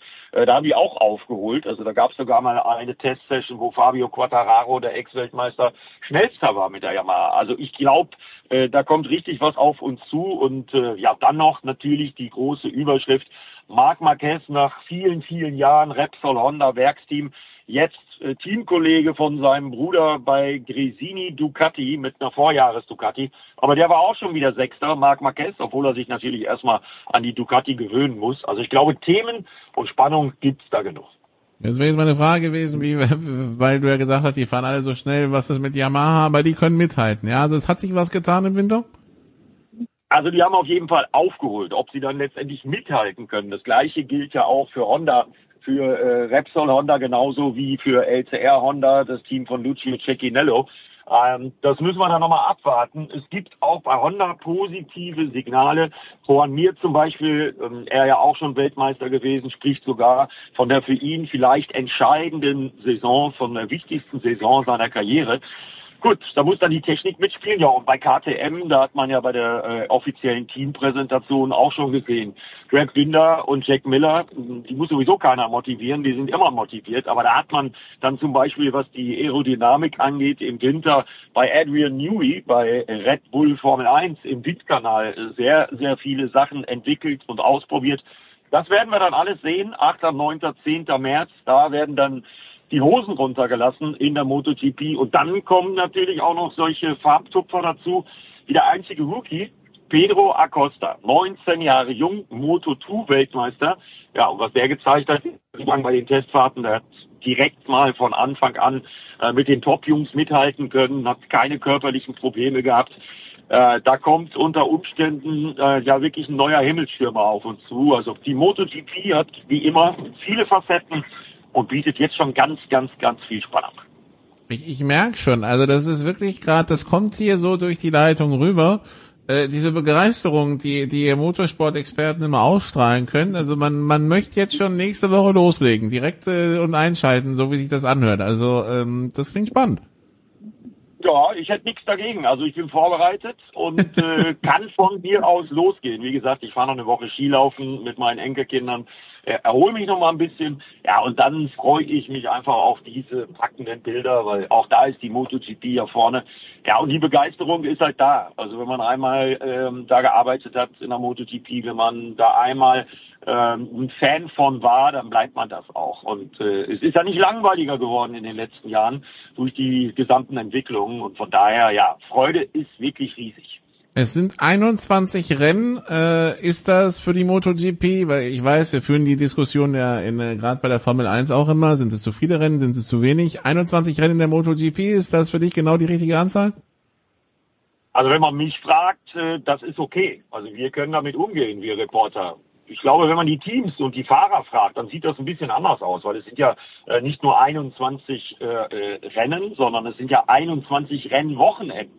So, und das heißt für die Königsklasse, für die MotoGP sind 42 Rennen, weil die MotoGP es ja anders gemacht hat als die Formel 1, die nur ab und zu mal Sprintrennen fährt. In der MotoGP wird an jedem Wochenende samstags schon ein Sprintrennen gefahren. Also 42 Rennen also wenn es nicht schon über der Grenze drüber ist und die verletzten Zahlen, die wir hier bei Sportradio ja auch schon mehrfach besprochen haben, der Vorsaison, äh, die sprechen so ein bisschen dafür, dass es vielleicht ein bisschen over the top ist.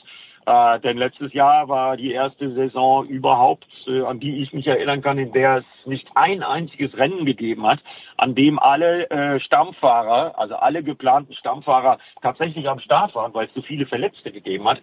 Das ist schon ein strammes Programm mit den ganzen Überseerennen dabei. Äh, also leicht haben die es nicht, leicht verdientes Geld ist das nicht. Äh, definitiv sind 21 Rennen, es wären ja sogar 22 gewesen, aber aufgrund eines Regierungswechsels in Argentinien ist der Argentinien Grand Prix sehr zum Leidwesen der südamerikanischen Fans schon abgesagt worden. Denn das war ein sehr begeisterungsfähiges, tolles Publikum da in Termas de Rio Hondo.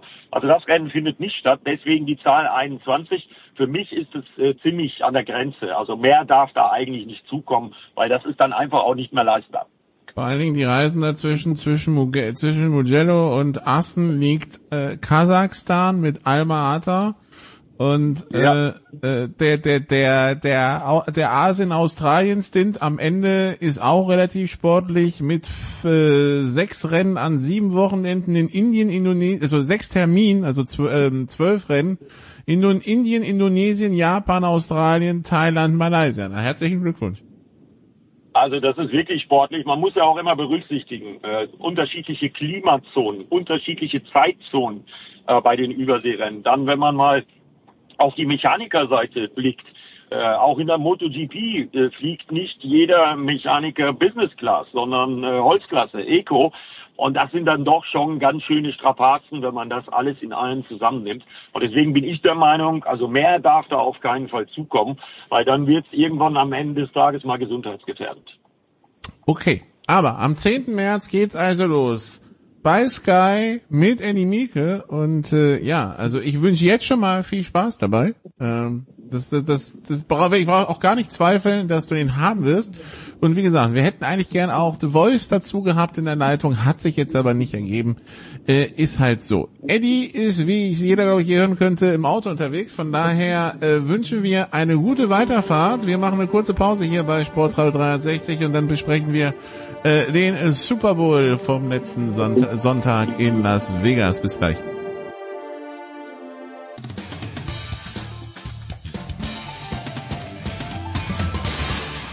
Hi, hier ist Marcel Kittel und ihr hört Sportradio 360. Big Show 648 bei Sportradio 360. Es geht weiter mit Football hier in der Big Show und wir haben alle einen Super Bowl erlebt der bis in die Overtime ging, der zweite Super Bowl, der in die Overtime ging. Und darüber wollen wir sprechen mit Andreas Renner, der vom Fußball dabei geblieben ist. Hallo Andreas. Hallo. Und äh, Christian Schimmel ist auch dabei. Hallo Christian. Tatsache, ein wunderschön zusammen. Ja, am Ende gewinnen also die Chiefs in der Overtime, die, die 49ers äh, verlieren den, den dritten äh, Super Bowl in äh, Folge und fangen wir vielleicht mal ganz hinten an. Ich war jetzt überrascht, Andreas, muss ich sagen, als es dann hieß, dass äh, Steve Wills gefeuert wird, der Defense Coordinator der 49ers, weil das ist ja nicht doch relativ unüblich, dass am quasi am Tag nach einer Super Bowl Niederlage ein Co Coordinator geht, ähm, habe ich so jetzt auch selten erlebt. Na gut, also äh, war jetzt nicht direkt der Tag danach. Ne? Wir ähm, haben heute Donnerstag und die Nachricht kam gestern, aber ja, es waren zwei, also gefühlt, zwei, okay, zwei Tage, Tage dazwischen. Ja. ja. Ähm, ich, es wundert mich deswegen nicht, wenn man den Eindruck hatte während der Saison, dass sich das angedeutet hat, dass Steve Wilkes ähm, ja von außen dazugekommen ist, nachdem vorher Robert Sala und Miko Ryans, die ja sehr gute 49ers Verteidigungen koordiniert haben, äh, quasi aus dem eigenen Haus kamen äh, ist Wilkes von außen dazugekommen und offensichtlich hat das nicht so richtig gut funktioniert in der Umsetzung von dem, was Karl Shanahan wollte. Ähm, äh, in Koordination mit dem, äh, was Wilkes eben so äh, anzubieten hat. Er sollte ein paar neue Elemente äh, auch im Defensive Backfield mitbringen, aber wir hatten ja die äh, Situation im Super Bowl, wo Shanahan dann, ich glaube es war im vierten Quarter, irgendwann defensiv eine Auszeit genommen hat, weil ihm der Playcall von Wilkes nicht gefallen hat, weil er ihm zu passiv war.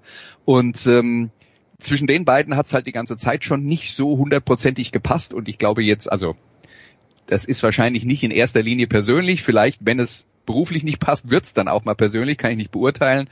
Aber äh, ich würde das halt echt äh, daran festmachen, dass man sagt, ähm, die sportlichen Vorstellungen und äh, die äh, taktischen Vorstellungen von beiden haben dann tatsächlich nicht so zusammengepasst und der Defensive Coordinator, sein Job ist halt, das umzusetzen, was der Chefcoach vorgibt und wenn er das nicht so macht, wie es der Chefcoach äh, vorhat, dann muss man sich halt trennen, was nicht heißt, dass Steve Wilkes ein schlechter Coach ist. Äh, der findet bestimmt auch wieder ähm, andere Anstellungen, aber dann hoffentlich für ihn äh, irgendwo, wo das dann halt besser zusammenpasst.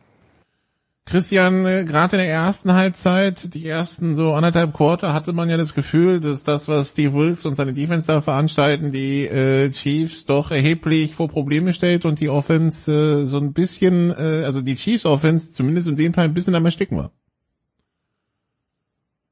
Du hältst Kansas City bei neun Punkten. Äh, bei 19 Punkten in, in, der gesamten Spieldauer. Mach das mal. So. Und äh, natürlich hatten die nachher, der, der erste Touchdown Drive kommt eben auch zustande, weil deine Special Teams, weil deinem Special Teamer ein, ein Punt auf den Fuß fällt. Und daraus entsteht dann der Touchdown Drive. Ja, Kansas City konnten in der zweiten Halbzeit den Ball ein bisschen besser bewegen und ja, es gab ja insofern ein bisschen Kritik an Wilkes, dass er als nicht ganz so äh, innovativ galt und relativ simple Coverages gespielt hat, aber nochmal, du musst das erstmal durchziehen und es ist jetzt nicht so, dass die 49ers einen, einen einfachen Spielplan haben. Natürlich, die erste Halbzeit gegen Detroit sah relativ verheerend aus, gerade was den, was den Lauf betraf. Ähm, aber in dem, im, im Super Bowl, finde ich, ist es nicht der, nicht die Einheit, der man den Vorwurf machen kann. Zumal also es gibt dann viele Teams, die, glaube ich, in der, in der Verlängerung diesen Touchdown-Drive gegen die, die Chiefs kassiert haben. Oder anders gesprochen. Ich glaube, es gibt wenige Teams, die dann noch wirklich ein Mittel hatten, ähm, gerade wenn du so lange auf dem Platz gestanden bist, wie, wie die 49ers. Und man muss ja auch sagen, dass sie im, im letzten Drive der Chiefs in der regulären Spielzeit auch nochmal insofern gehalten haben, um nur das Field Goal zugelassen haben und nicht eben nicht den Touchdown. Das, was Andreas gesagt hat, ist natürlich vollkommen richtig, dass Riggs eher jemand war, der von außen kam. Die 49ers haben sehr, sehr oft äh, Positionscoaches äh, dann zu Koordinatoren erhoben, sowohl im, im offensiven als auch im defensiven Bereich. Äh, das ist schon äh, auch eine Qualität, übrigens auch von jemandem wie, Mac, äh, wie Sean McVay, die die Leute in ihrem eigenen Stall ausbilden und dann äh, wenn, regelmäßig Koordinatoren verlieren und dann eben äh, ja Coaches nachziehen. Äh, Wilkes war jetzt jemand, der von außen kam. Ich fand, der hat insgesamt einen guten Job bei den 49ers gemacht. Vielleicht hat das schematisch nicht so ganz gepasst. Denke, er wird einen Job finden. Ich finde, er hat, er hat sich damit schon so ein bisschen auch äh, rehabilitiert nach dem ähm, ja, ziemlich abstrusen Jahr als Head Coach bei, bei den Cardinals, das ein One-Done war. Aber ich finde, es stehen auch viele, viele Sachen äh, auf der positiven Seite von Steve Wilkes nach diesem Jahr in San Francisco. Hm. Also ich will nur noch mal betonen, dass diese Entlassung nicht wirklich was mit der Super Bowl-Niederlage zu tun hatte, sondern die Probleme hatten sich vorher schon angedeutet. Und eine Sache, die halt auch ähm, ähm, statistisch messbar war, da, dass die äh, 49ers Laufverteidigung, ähm, ich glaube, ab Oktober äh, oder November irgendwann mal abgerutscht ist dann und äh, in dieser Phase bis zum Ende der Saison Platz 22 der Liga war. Und das war, das war ein Problem und das hat man ja dann in den Playoffs auch gesehen, zum Beispiel gegen Detroit. Das stimmt. Äh, auf der anderen Seite, Andreas, äh, die 49ers, die also defensiv am Anfang die Chiefs im Griff hatten, aber dabei irgendwie so ein bisschen offensiv das Punkte, das Punkten vergessen haben. Dass man 0 zu 0 aus diesem ersten Quarter rausgeht, ist irgendwie schon ein bisschen Witz. Ja, aber ich meine, was ist passiert? Äh, Christian McCaffrey hat beim ersten Drive äh, beim Fumble den Ball verloren. Der Drive, ein Drive, der bis dahin extrem beeindruckend war, weil hat eigentlich alles funktioniert, was sie probiert haben. Und ähm, beim zweiten Drive, als sie den Ball bekommen haben, hat äh, Trent Williams erst eine Holding und dann einen Fehlstart begann, äh, begangen. Und das Problem dabei ist, das hat dich also erstens natürlich die Chance gekostet, Punkte zu machen in diesem ersten Quarter, aber die Typen, die die Fehler begangen haben, sind eigentlich zwei der wichtigsten Gründe, warum du überhaupt im Super Bowl standest. Hm. Dumm gelaufen. Okay, dumm gelaufen. Christian, packen, packen ja, also wir so meine, ne? Christian McCaffrey hat halt mal den Ball gefummelt, zum zweiten Mal in dieser Saison. Es war der blödeste Moment. schlechter Zeitpunkt, aber ein Running Back, der über eine Saison in 20 Spielen zweimal einen Ball verliert, ist, glaube ich, macht, glaube ich, eigentlich grundsätzlich nicht allzu viel falsch. Macht er nicht, nee. Äh, Christian, was, was, was war für dich ausschlaggebend? Wir hatten wieder, das war ja so ein Chiefs Super Bowl, wo sie aus der ersten Halbzeit rauskommen und das Gefühl, dass, boah, ihr könnt hier glücklich sein, dass ihr überhaupt noch am Leben seid. Und dann wissen wir aber auch ganz genau, weil wir den Film schon so oft gesehen haben, was in der zweiten Halbzeit passiert. Und im Endeffekt haben sie es wieder so gewonnen. Oder zumindest halt, was passieren kann. Ja. Mhm. Gerade wenn man auf den ersten Drive guckt, es gab für mich keinen dominanteren Offense-Drive in dem gesamten Spiel als dieser erste. Wo der, das Opening-Script von Shanahan wirklich herausragend funktioniert hat, wenn du regelmäßig nicht für vier oder fünf, sondern für neun, zwölf, elf, dreizehn Yards läufst. Äh, das war, das war sensationell. Ich habe mittlerweile gelernt, ähm, sag ich mal, Opening Drives mit, wie der Amerikaner sagte, Grand of Salt irgendwie zu wahrzunehmen, weil wir wissen, dass Defenses anpassen können und wenn du halt nicht mehr aus deiner, in deiner kompletten Vorbereitung und deines Gescripteten bist, dann fängt das Spiel erst richtig an. Nur hätten die Chiefs zu dem Zeitpunkt halt schon 7-0 hinten sein müssen. Mir, ist, mir sind viele Sachen zu einfach, auch wenn ich lese, wenn ich lese, dass der, äh, dass der verpasste Extrapunkt äh, alles entscheidend gewesen ist. Der hat eine Rolle gespielt. Auf der anderen Seite sage ich aber auch, wenn die 49ers den Extrapunkt treffen, dann müssen die Chiefs offensiv viel aggressiver noch in diesem Two-Minute-Drive spielen, den sie, den sie im vierten Viertel hatten. Und dann ist die Chance, glaube ich, gar nicht so gering, dass sie das Spiel noch mit diesem Two-Minute-Drive gewinnen. Äh, du callst natürlich anders, weil du wusstest, uns reicht ein Field Goal zur, zur Verlängerung, auch wenn Andy Reach für seine Aggressivität ähm, bekannt ist. Chris Jones ist, glaube ich, jemand, der noch ein bisschen mehr Aufmerksamkeit verdient. Der macht dieses eine Play kaputt in der Verlängerung, was vermutlich zum Touchdown geht. Der hat für viel äh, Druck ähm, über innen gesorgt. Das ist, glaube ich, schon nochmal eine Geschichte. Purdy hat nicht so viel Zeit gehabt. Was ich interessant fand und was ein Aspekt ist, mit dem ich nicht gerechnet hätte, den werfe ich jetzt hier auch nochmal in den Raum, ähm, dass halt Spa, Spangulo einfach gesagt hat, ja gut, dann lass halt Man Courage spielen und schauen wir mal, ob die 49ers das halt schlagen. Und sie haben es sie haben es offensiv nicht gemacht. Für mich die entscheidende Phase war eigentlich noch mehr Nikola der Beginn des dritten Spielviertels, als mhm. die 49ers permanent die Chiefs an der eigenen 2, an der eigenen 20 und selber gute Feldposition an der eigenen 40 an der Mittellinie hatten und daraus keine wirklichen Punkte gemacht haben. Mhm. Und das hat dir richtig wehgetan, finde ich. Ähm, da, da war, da war mein Gefühl das, was du dann hattest zur Halbzeitpause, wo ich gesagt habe, okay, aus den Situationen musst du mehr machen, weil irgendwann wird Kansas City ähm, aus Varianzgründen schon mal äh, schon mal Bälle in bessere Feldposition bekommen und dann hat sich relativ schnell dieser dieser äh, dieser Fehler beim Punt angeschlossen, der einfach auch mega unglücklich ist. Das ist klingt dumm, aber es gehört halt zum Sport dazu. Und ähm, ja. ja. das hat aber den 49ers halt auch viel gekostet. Die Summe der kleinen ja, ich Fehler. glaube, äh, McDuffie und Snead, das sind die beiden Cornerbacks von den Chiefs, die man da hervorheben muss, weil ähm, der Eindruck war halt genau in der Phase, von der du redest, die Receiver, die Purdy versucht hat anzuspielen, nämlich vor allen Dingen Samuel und Ayuk, waren einfach nicht frei. Also äh, die Pässe waren gar nicht schlecht geworfen, aber die haben halt ihre Verteidiger nicht abschütteln äh, abschütteln können und die haben immer noch eine Hand dazwischen gebracht und ich glaube bei Samuel war es äh, drei gefangene Bälle und elf Pässe in seine Richtung.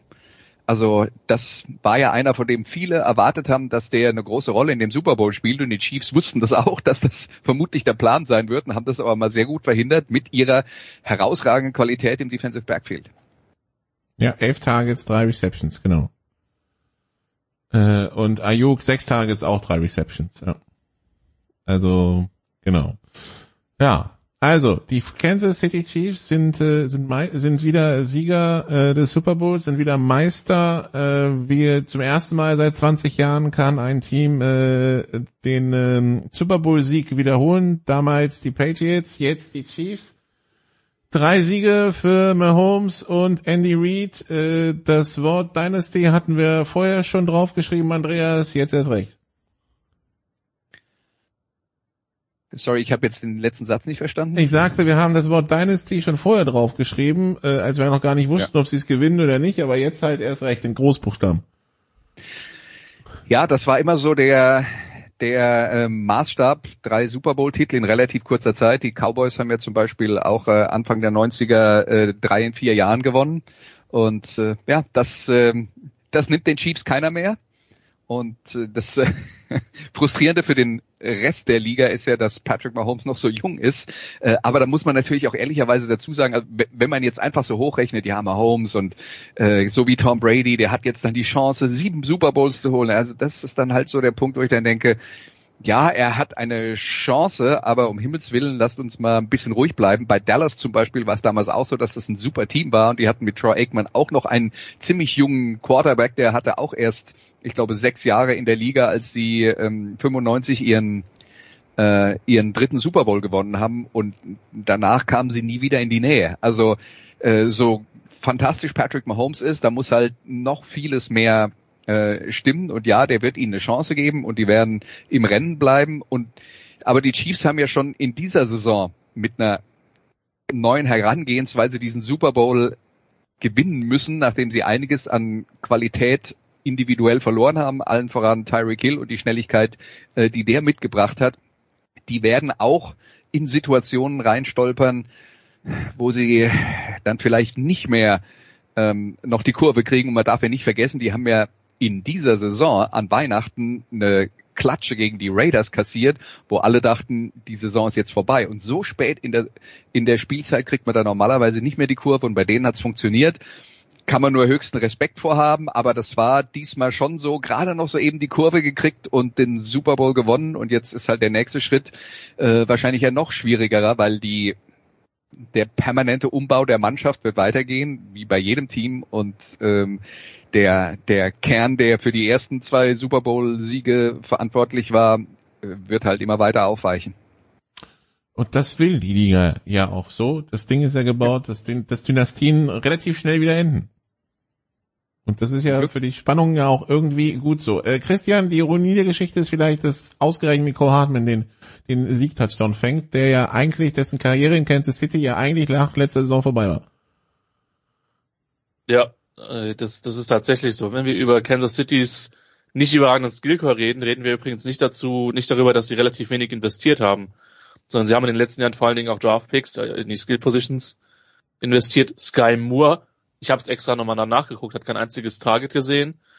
Ähm, McCullough Hartman war gecuttet, Rashi Rice kam so langsam während der Saison, ist auch noch nicht da, wo sie sich das vorstellen. Ähm, Clyde Edwards Hilaire äh, müsste man tatsächlich gucken, ob der auch nur einen Carry hatte. Doch, glaube, null Yards, ja. Ja, aber das ging ja fast alles in Richtung Isaiah Pacheco, von dem ich übrigens noch ein dominanteres Spiel erwartet hatte, aber das hat die 49ers Front ziemlich kaputt gemacht. Ähm, also, das ist schon, das ist schon der, schon einer der, der Punkte, die man vielleicht erwähnen, erwähnen sollte. Und die Chiefs haben es dieses Jahr eben auf einem anderen Weg gewonnen.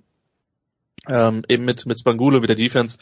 Spangulo, der meines Wissens nach keinen einzigen Headcoaching äh, angeboten bekommen hat. Ich weiß noch nicht, vielleicht hat er früh gesagt, ähm, Schuster, bleib bei deinen Leisten. Es gibt ja Leute, die sind als Koordinatoren tatsächlich glücklicher als als Head Coaches. Wo war der bei den St. Louis Rams damals, oder? Das war auch so eher überschaubar gut.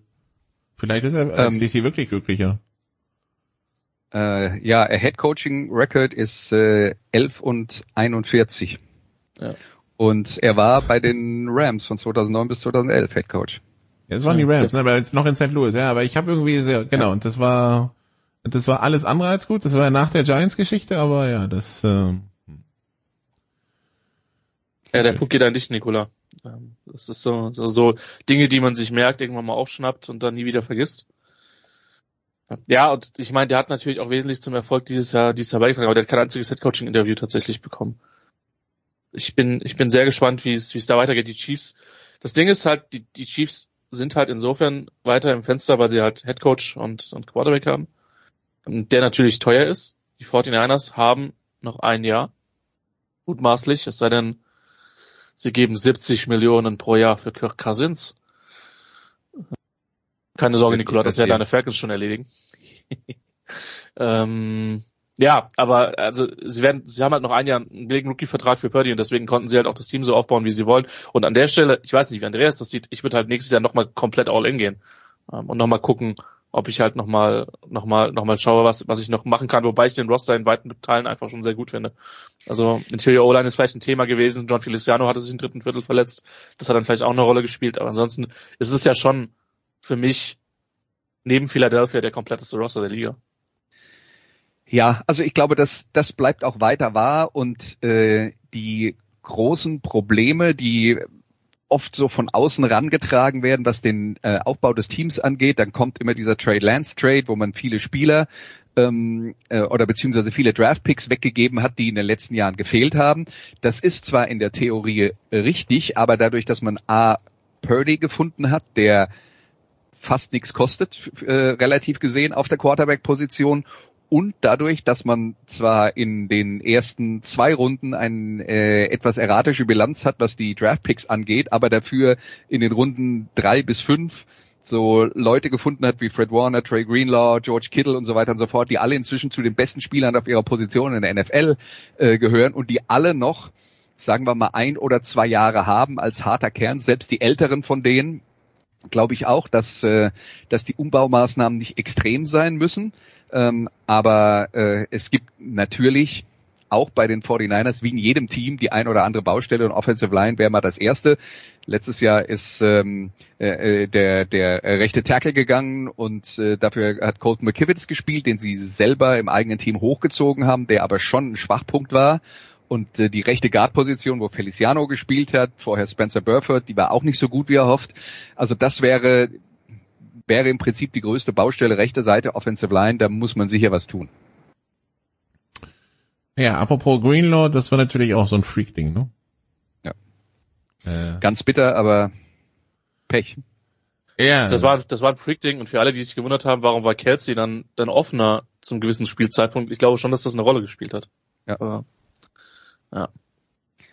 Ja, weil San Francisco eigentlich mit Greenlaw und Warner das beste Linebacker-Duo für Passverteidigung hat in der Liga.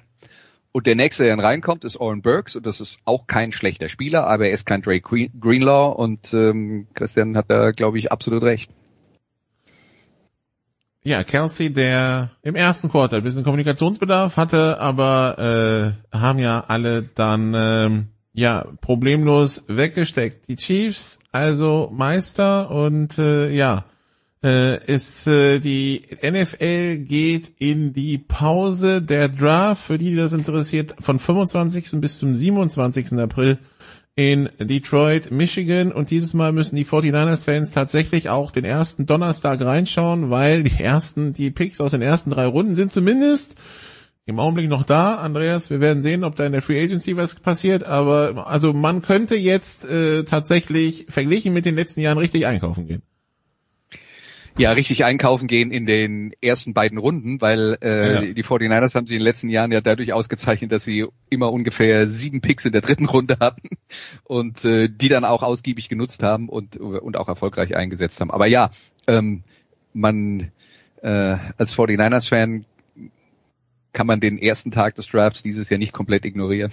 Ebenso die, ebenso können es die Rams-Fans nicht. Äh, auch ja. die waren ja, auch, auch die konnten sich ja eigentlich eher so auf den Freitag und den Samstag konzentrieren bisher. Aber ja, Ähm, ja, das war die Saison 2023 in der NFL. Ähm, äh, geht weiter im äh, im September. Wir wissen schon, vielleicht also vielleicht, also das Eröffnungsspiel wird dann wohl in Kansas City sein. Am nächsten Tag dann Philadelphia in Brasilien.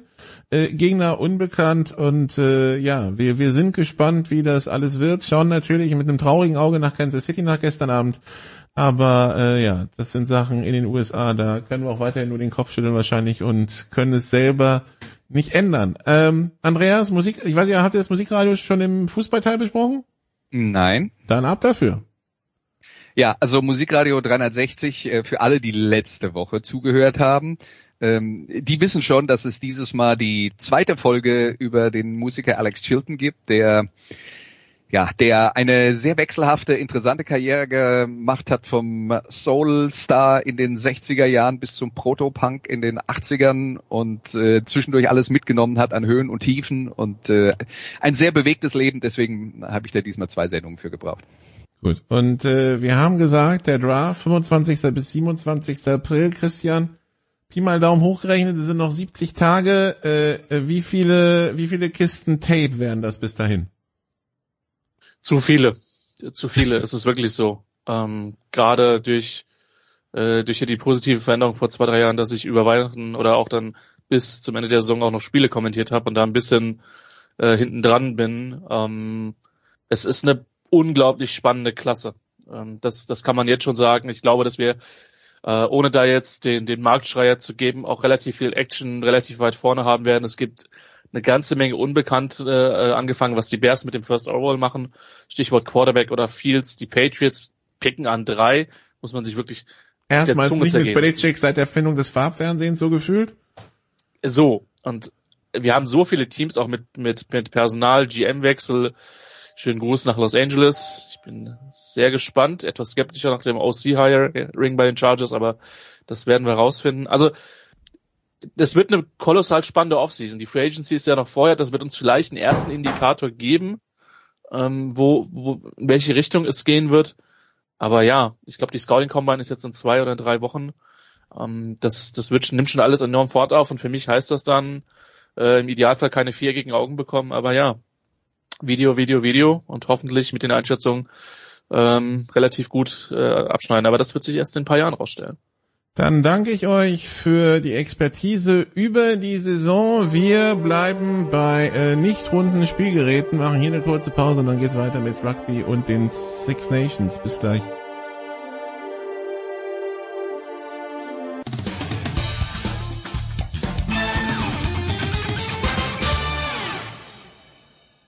Hallo, hier ist der Thomas Bornstern und ihr hört Sportradio 360.de.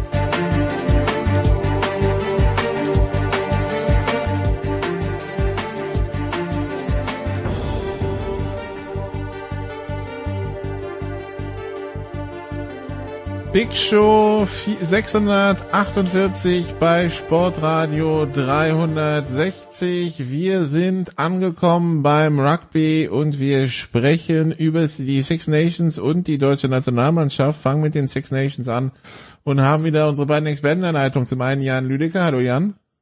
Hi, Servus. Und Simon Jung ist auch dabei. Hallo Simon. Grüße. Ja, und wir schauen auf den zweiten Spieltag der Six Nations und Menschen, die vielleicht nur auf die Ergebnisse geschaut haben, werden sich gedacht haben, na, dann schlägt Frankreich halt Schottland. Aber äh, A, das war ein Zittersieg äh, für den Spielverlauf und B, natürlich die ganz große Kontroverse am Ende, Jan, es gab mal to be or not to be, inzwischen sind wir bei try or no try äh, ja, selbst mit TMO äh, ist das bis jetzt, also ist jetzt alles schwierig zu verkaufen. Genau, das ist der, der Punkt. Das ist schwierig zu verkaufen, denn die Schiedsrichter haben alles richtig gemacht, so wie es ihnen vorgegeben ist. Aber das ist eine Katastrophe, denn die ganze Welt hat gesehen, inklusive der Schiedsrichter, dass das ein guter Versuch war. Nur haben sie ja auf dem Feld gesagt, no try. Und es gab kein Bild, das wirklich 100% beweisen konnte, dass es ein Versuch war, weil man nie gesehen hat, den, die Berührung quasi zwischen Ball und Rasen. Und das hätte man auflösen müssen, ging aber nicht über die Bilder. Und so konnten wir uns alle zu 99,9% ausrechnen, dass es ein Versuch war. aber die Schiedsrichter dürfen aufgrund der Vorgaben da nicht auf Versuch entscheiden. Ja, äh, Clear Video Evidence, das äh, kennen wir schon von anderen Sportarten, die wir die ähm, Videobeweis haben. Äh, die Schotten, die sich also Simon auf jeden Fall ärgern werden, ein Spiel, in dem sie von der siebten bis zur siebzigsten Minute geführt haben zu Hause, äh, ja, und irgendwie sterben sie da so ein bisschen in Schönheit und sehr unglücklich. Ja, voll enttäuschend für die Schotten. Äh, die waren die bessere Mannschaft auf dem Feld ähm, die haben Chancen liegen lassen, ja, beide Teams haben Chancen liegen lassen. Ähm, was halt der Fakt ist, am Ende war das Spiel eng und die Schotten haben sich selbst die Chance gegeben, das Spiel zu gewinnen. Ähm, mal aus Acht gelassen das Ergebnis am Ende. Spielerisch haben sie dann auch gewonnen, weil dieser Versuch war gelegt, auch wenn es im Endeffekt nicht ähm, so entschieden werden konnte, wie Jan gerade schon erklärt hat.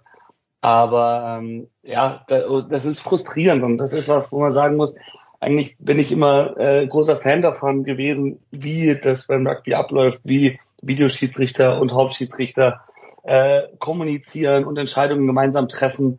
Aber man muss halt beachten, das sind, dass sie, sie müssen nicht, dürfen nicht vergessen, sie sind Schiedsrichter und, und keine Anwälte. Und im Endeffekt, wenn du dir zusammenreimen kannst, wenn Nick Barry sagt, für ihn ist er hochgehalten, der Ball, das heißt, er muss über der Linie sein. Ein Winkel zeigt, er ist über der Linie und dann eine andere Einstellung zeigt, dass der Ball am Boden ist, aber nicht eindeutig, dass der über der Linie ist. Wenn man die zusammennimmt, dann kann man die Entscheidung treffen. Von daher frustrierend für Fans, frustrierend sicher auch für Neulinge, die das dann gar nicht verstehen. Und ähm, ja, das ist, das wird die einzige Geschichte sein aus diesen Spielern, die man sich erinnert und wo es dann noch einige andere Aktionen gab. Da gab es äh, einen wunderschönen Versuch von Louis Bell Diarre, da gab es äh, einen schönen Versuch auch von Schottland der ersten Hälfte, Chris Patterson mit einem mega Debüt für die Schotten. Generell ein taktisch äh, sehr interessantes Spiel, nicht so unterhaltsam mit dem langen, mit den langen Kicks die ganze Zeit, aber halt auch trotzdem interessant mit anzuschauen, wie die Teams äh, da agiert haben. Ähm, nur dass halt, ja, am Ende wird man nur drüber reden, diese Entscheidung ganz am Ende, weil bei dieser Entscheidung mitten im Spielfeld übrigens, ist das nicht so eine das große das keine Story, Sau, aber ja. das ist halt am Ende und da muss man auch sagen, die Schiedsrichter müssen da von dem Regelwerk, von den Rugby Laws besser geschützt werden, meiner Meinung nach weil die haben da keine andere Entscheidung, wenn Barry den Ball nicht am Boden sieht. Und im Endeffekt müssen die dann unter massivem Druck entscheiden, wer jetzt dieses Spiel gewinnt da. Ja, und Barry, Barry war ja kurz davor zu sagen, das ist für mich ein Versuch, bis der TMO gesagt hat, hold on, hold on, hold on, nicht so schnell, ja? Genau, der, der, der, der Schiedsrichter hatte ihm gesagt, ich kann den Ball am Boden sehen. Und dann hat Barry, der dann auch wieder die Verantwortung ein bisschen von sich weisen wollte, gesagt, also sagst du mir, ich darf, muss meine Entscheidung auf dem Feld ändern. Du siehst eindeutig, dass ein Versuch gelegt ist, wo der wieder sagt, ja, ich sehe zwar den Ball am Boden, aber ob das wirklich ein Versuch gelegt ist, weiß ich nicht. Und das, dann muss, sind sie sich nicht 100% sicher, um diesen On-Field-Call umzudrehen. Ja. Und ansonsten muss man sagen, wie gesagt, das, das Spiel war, war, war, war eng, es war spannend, äh, taktisch teilweise äh, sehr interessant, aber nicht das unterhaltsamste Spiel jemals. Jan, äh, apropos diese Kickphasen, äh, das äh, war ja teilweise auch wieder schwer anzusehen, wie da links, rechts, links, rechts äh, gekickt wird und äh, 25 Spieler stehen im Grunde genommen in der Mitte und warten, bis das irgendwie sich was entwickelt. Super Rugby will dagegen jetzt vorgehen, äh, der richtige Weg? Ja, auf jeden Fall. Also Super Rugby hat, ist schon dagegen vorgegangen. Wir haben da eine Regelanpassung vorgenommen ähm, weil das ist ja der absoluteste Quatsch und da sind wir auch wieder dabei. Das kannst du ja niemandem verkaufen. Ähm, also die Regel Leute, ist, die Regel ist, damit wir es mal erklären haben, wenn jemand kickt, alle, die vor ihm stehen, sind abseits. Aber sobald der Gegenspieler entweder kickt, passt oder sich fünf Meter nach vorne bewegt, der den Ballempfang hat, gelten sie alle wieder als nicht abseits. So, das heißt, im Grunde genommen, wenn einer gekickt ist, bleiben alle stehen, bis was passiert. Und wenn hin und her gekickt wird, bleiben halt alle sehr lange stehen. Und genau, das macht es nicht sehr attraktiv. Das hat Antoine Dupont ja ausgenutzt äh, in Toulouse, weil sie da sehr, sehr schwere Stürme haben und dadurch wird einfach weniger gelaufen. Dadurch hat er seinen Stürmern immer wieder ein paar Minuten Verschnaufpause geben können. Und das ist nicht Sinn der Sache. Dementsprechend denke ich, dass da nicht nur im Super Rugby, sondern im weltweiten Regelwerk sehr bald was geändert wird. Super Rugby wird es jetzt so lösen, dass die Spieler erst dann wieder nicht abseits sind, wenn entweder der Kicker oder jemand, der hinterm Kicker stand, äh, an ihnen vorbeiläuft, äh, was ja dann wieder mehr Bewegung einfordert. Und äh, sind wir gespannt, wie das passiert. Also Frankreich gewinnt glücklich in Schottland, aber äh, Simon, äh, also die Probleme von Frankreich sind damit lange nicht gelöst. Nee, ähm, also ich habe letzte Woche ja schon gesagt, dass ich das Problem bei denen eher äh, wirklich tiefer sitzen sehe und, und dass das auch kulturell schwierig ist, weil deren Kultur in dieser Hoch Hochphase die letzten Jahre alleine auf dieser Heim-WM basiert hat. Und ähm, ja, da müssen sie jetzt ein, neues Warum finden. Wirklich ein, ein, etwas, was ihnen Spaß macht, das, was sie zusammenhält, äh, wofür sie spielen und kämpfen wollen. Und das haben sie für mich noch nicht gefunden. Äh, es ist aber jetzt ein guter Sieg und, und die Mannschaft ist, ist, ist auf dem Papier sehr stark. Wir müssen jetzt mal abwarten, was mit Aldrit ist, der verletzt ist, Feld verlassen hat. Es ist bitter. Also fällt wohl auf jeden Fall gegen Italien aus? Ja, und das ist, also das können sie wahrscheinlich noch verkraften, aber na, obwohl, schauen wir mal. Ja, Italien halt war jetzt auch sehr enttäuschend bisher, aber ich glaube, die haben auch ein Spiel noch in sich. Und dann die, die nächsten Spiele, also dann, dann, dann in Le Cranche und äh, auch, auch Wales, was sie noch für Spiele haben, da müssen die Franzosen auf jeden Fall besser werden. Weil gegen Schottland waren sie die schlechtere Mannschaft. Die haben in den letzten elf Minuten äh, das Spiel ein bisschen übernommen, aber eigentlich ist das so weit weg von dem, was wir von Frankreich in den letzten Jahren gesehen haben und, und was sie leisten können. Deshalb, äh, ja, ich hoffe, dass sie es in den Griff bekommen und ich, ich glaub, denke auch, dass sie das können. Dann, da müssen sie allerdings an mehr arbeiten als nur an ein bisschen Angriff und Verteidigung, sondern äh, mit den Spielern sich mal zusammen hinsetzen und richtig Teambuilding machen. Ja, Sean Edwards schaute das ein, das ein oder andere Mal ein bisschen desillusioniert rein. Aber gut. Dann England gegen Wales. England gewinnt ein Spiel 16 zu 14, in dem sie zur Halbzeit 5 zu 14 hinten lagen und zwischendurch mit 13 Mann nur auf dem Feld standen, weil sie zwei gelbe Karten am Stück kassiert haben. Äh, Jan, England jetzt zwei Siege, dabei irgendwie vier Versuche gelegt. Ich habe schon den Eindruck, ich habe jetzt vorhin beim äh, beim äh, Vorbereiten gelesen, äh, englische Presse beim Guardian, da kommt der ein oder andere Engländer und sagt, ja, vielleicht sind wir dieses Jahr doch dabei. Was machen wir daraus? Äh, für mich war England die größte Enttäuschung überhaupt am Wochenende, auch wenn sie wieder gewonnen haben. Es ist das alte Leid der letzten Jahre. Ich meine, du kannst nicht viel dagegen sagen. Sie waren die beste europäische Mannschaft bei der WM. Jetzt stehen sie auch wieder da mit zwei Siegen aus zwei Spielen. Aber ganz ehrlich, wir haben schöne Ansätze gesehen am ersten Wochenende. Eine englische Mannschaft, die etwas mehr gespielt hat. Und diese Ansätze waren wieder komplett weg. Das war katastrophales Rugby, was die gespielt haben. Es war einfach absolut destruktives Rugby. Ähm, ja, man muss ihnen zugutehalten, sie haben das in Unterzahl sehr gut gemacht. Das muss man bei Wales auch ganz klar kritisieren, dass du aus dieser Überzahl nicht mehr machst. Äh, ist Sondern einfach einen Versuch kassierst, 3, 15 gegen 13, ne? Ähm, aber die walisische Mannschaft, ähm, ganz ehrlich, die überrascht mich fast positiv, weil die versucht zu spielen und gibt denen ein paar Spiele. Wales wird wieder eine sehr, sehr gute Rugby-Nationalmannschaft haben. Auch wenn sie jetzt äh, sich blutige Nasen holen bei diesen Six Nations. Ähm, ist ein bisschen komisch nach dem Ergebnis, aber England für mich die größte Enttäuschung des Wochenendes. Vielleicht mit Italien zusammen und Wales eher eine positive Überraschung. Simon, siehst du das auch so? Ja, ähm, Jan und ich sind äh, da einer Meinung. Ähm, bei England, ich muss sagen, man hat in der ersten Hälfte Ansätze gesehen, dass sie spielen mal wie am ersten Spieltag, aber es hat einfach nicht funktioniert und die Waliser haben ihn da zwei schöne Versuche eingeschenkt. Von England kam gar nichts, bis sie dann die Unterzahl hatten. Und äh, ja, Wales hat sich selbst diesen Versuch eingeheimst. Wunderschön gemacht von Ben Earl, der da vom sieben Mann Scrum weggeht und äh, drei Verteidiger mit ins Mal vernimmt und den Ball ablegt darf aus walisischer Sicht nicht passieren. Die Waliser sind auch gegen Ende dann eingebrochen, haben nichts mehr gemacht. Das war ein bisschen äh, enttäuschend. Ähm, aber bei England, ich finde, du hast ein bisschen das Problem, und das könnte auch gerade das Problem bei Frankreich sein, wenn ich so drüber nachdenke, diese vielen Clubs und aus diesen Mannschaften das Team zusammenstellen, die sind nicht so eingespielt und du merkst einfach, wie viele Handling Errors da sind, wie die, wie die Lauflinien nicht stimmen, wie sie die Bälle nicht fangen, wie die nicht gut abgestimmt sind, im Gegensatz zu den Iren, wo natürlich Leinster den Großteil der Mannschaft bildet, aber auch äh, die Schotten, die nur zwei Franchises haben, genauso wie die Italiener. Äh, bei Wales sind die meisten Spieler, ähm, kennen sich gegenseitig besser. Das hast du bei England. Ja, aber wir können Frankreich, Frankreich jetzt nicht auf die Größe von Wales zusammenschrumpfen. Das wird aber nicht passieren. Natürlich nicht, aber ich denke deshalb und, und bei Frankreich, die hatten ganz lange diese krasse Toulouse-Dominanz im Team.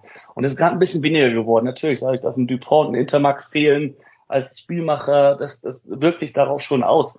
Und äh, das sehe ich bei England auch, warum das Spiel, was sie versuchen, nicht klappt. Und wenn sie dann zurück auf das Langweilige, muss man sagen, kicken, hart verteidigen, Punkte nehmen, ähm, den Gegner müde spielen und im Endeffekt nichts zulassen, das ist halt dann effektiv und so gewinnen sie Spiele, aber Steve Borthwick sagt, seit er angefangen hat, jede Woche, wir wollen die Fans unterhalten. Wir wollen, dass sie wieder das englische Rugby lieben. Neuer Kapitän Jamie George sagt auch, wir wollen unterhalten. Wir wollen den Fans was bieten. Und sie können es einfach nicht. Und das ist frustrierend. Und ich habe auch letzte Woche dann, oder nach dem Wochenende zu, zu Jan gesagt, dass ich langsam nicht mehr weiß, ob ich wirklich England-Fan bin oder weil dieses England, von dem ich Fan bin, irgendwie nicht existiert. So, das ist was ganz anderes, was ich mir jedes Jahr hoffe. Wir haben auch schon wieder vor dem ersten Spieltag haben wir hier in der Runde gesprochen und ich habe wirklich gesagt, ich hoffe es diesmal, diesmal glaube ich wirklich, dass es was anderes wird und es, es klappt einfach nicht und das ist so dermaßen frustrierend. Selbst wenn man England mag, ich kann mir gar nicht vorstellen, wie es ist, wenn man sie eh nicht unbedingt die sympathischste Mannschaft findet, dann äh, verstehe ich, warum Leute da teilweise echt, echt unzufrieden sind.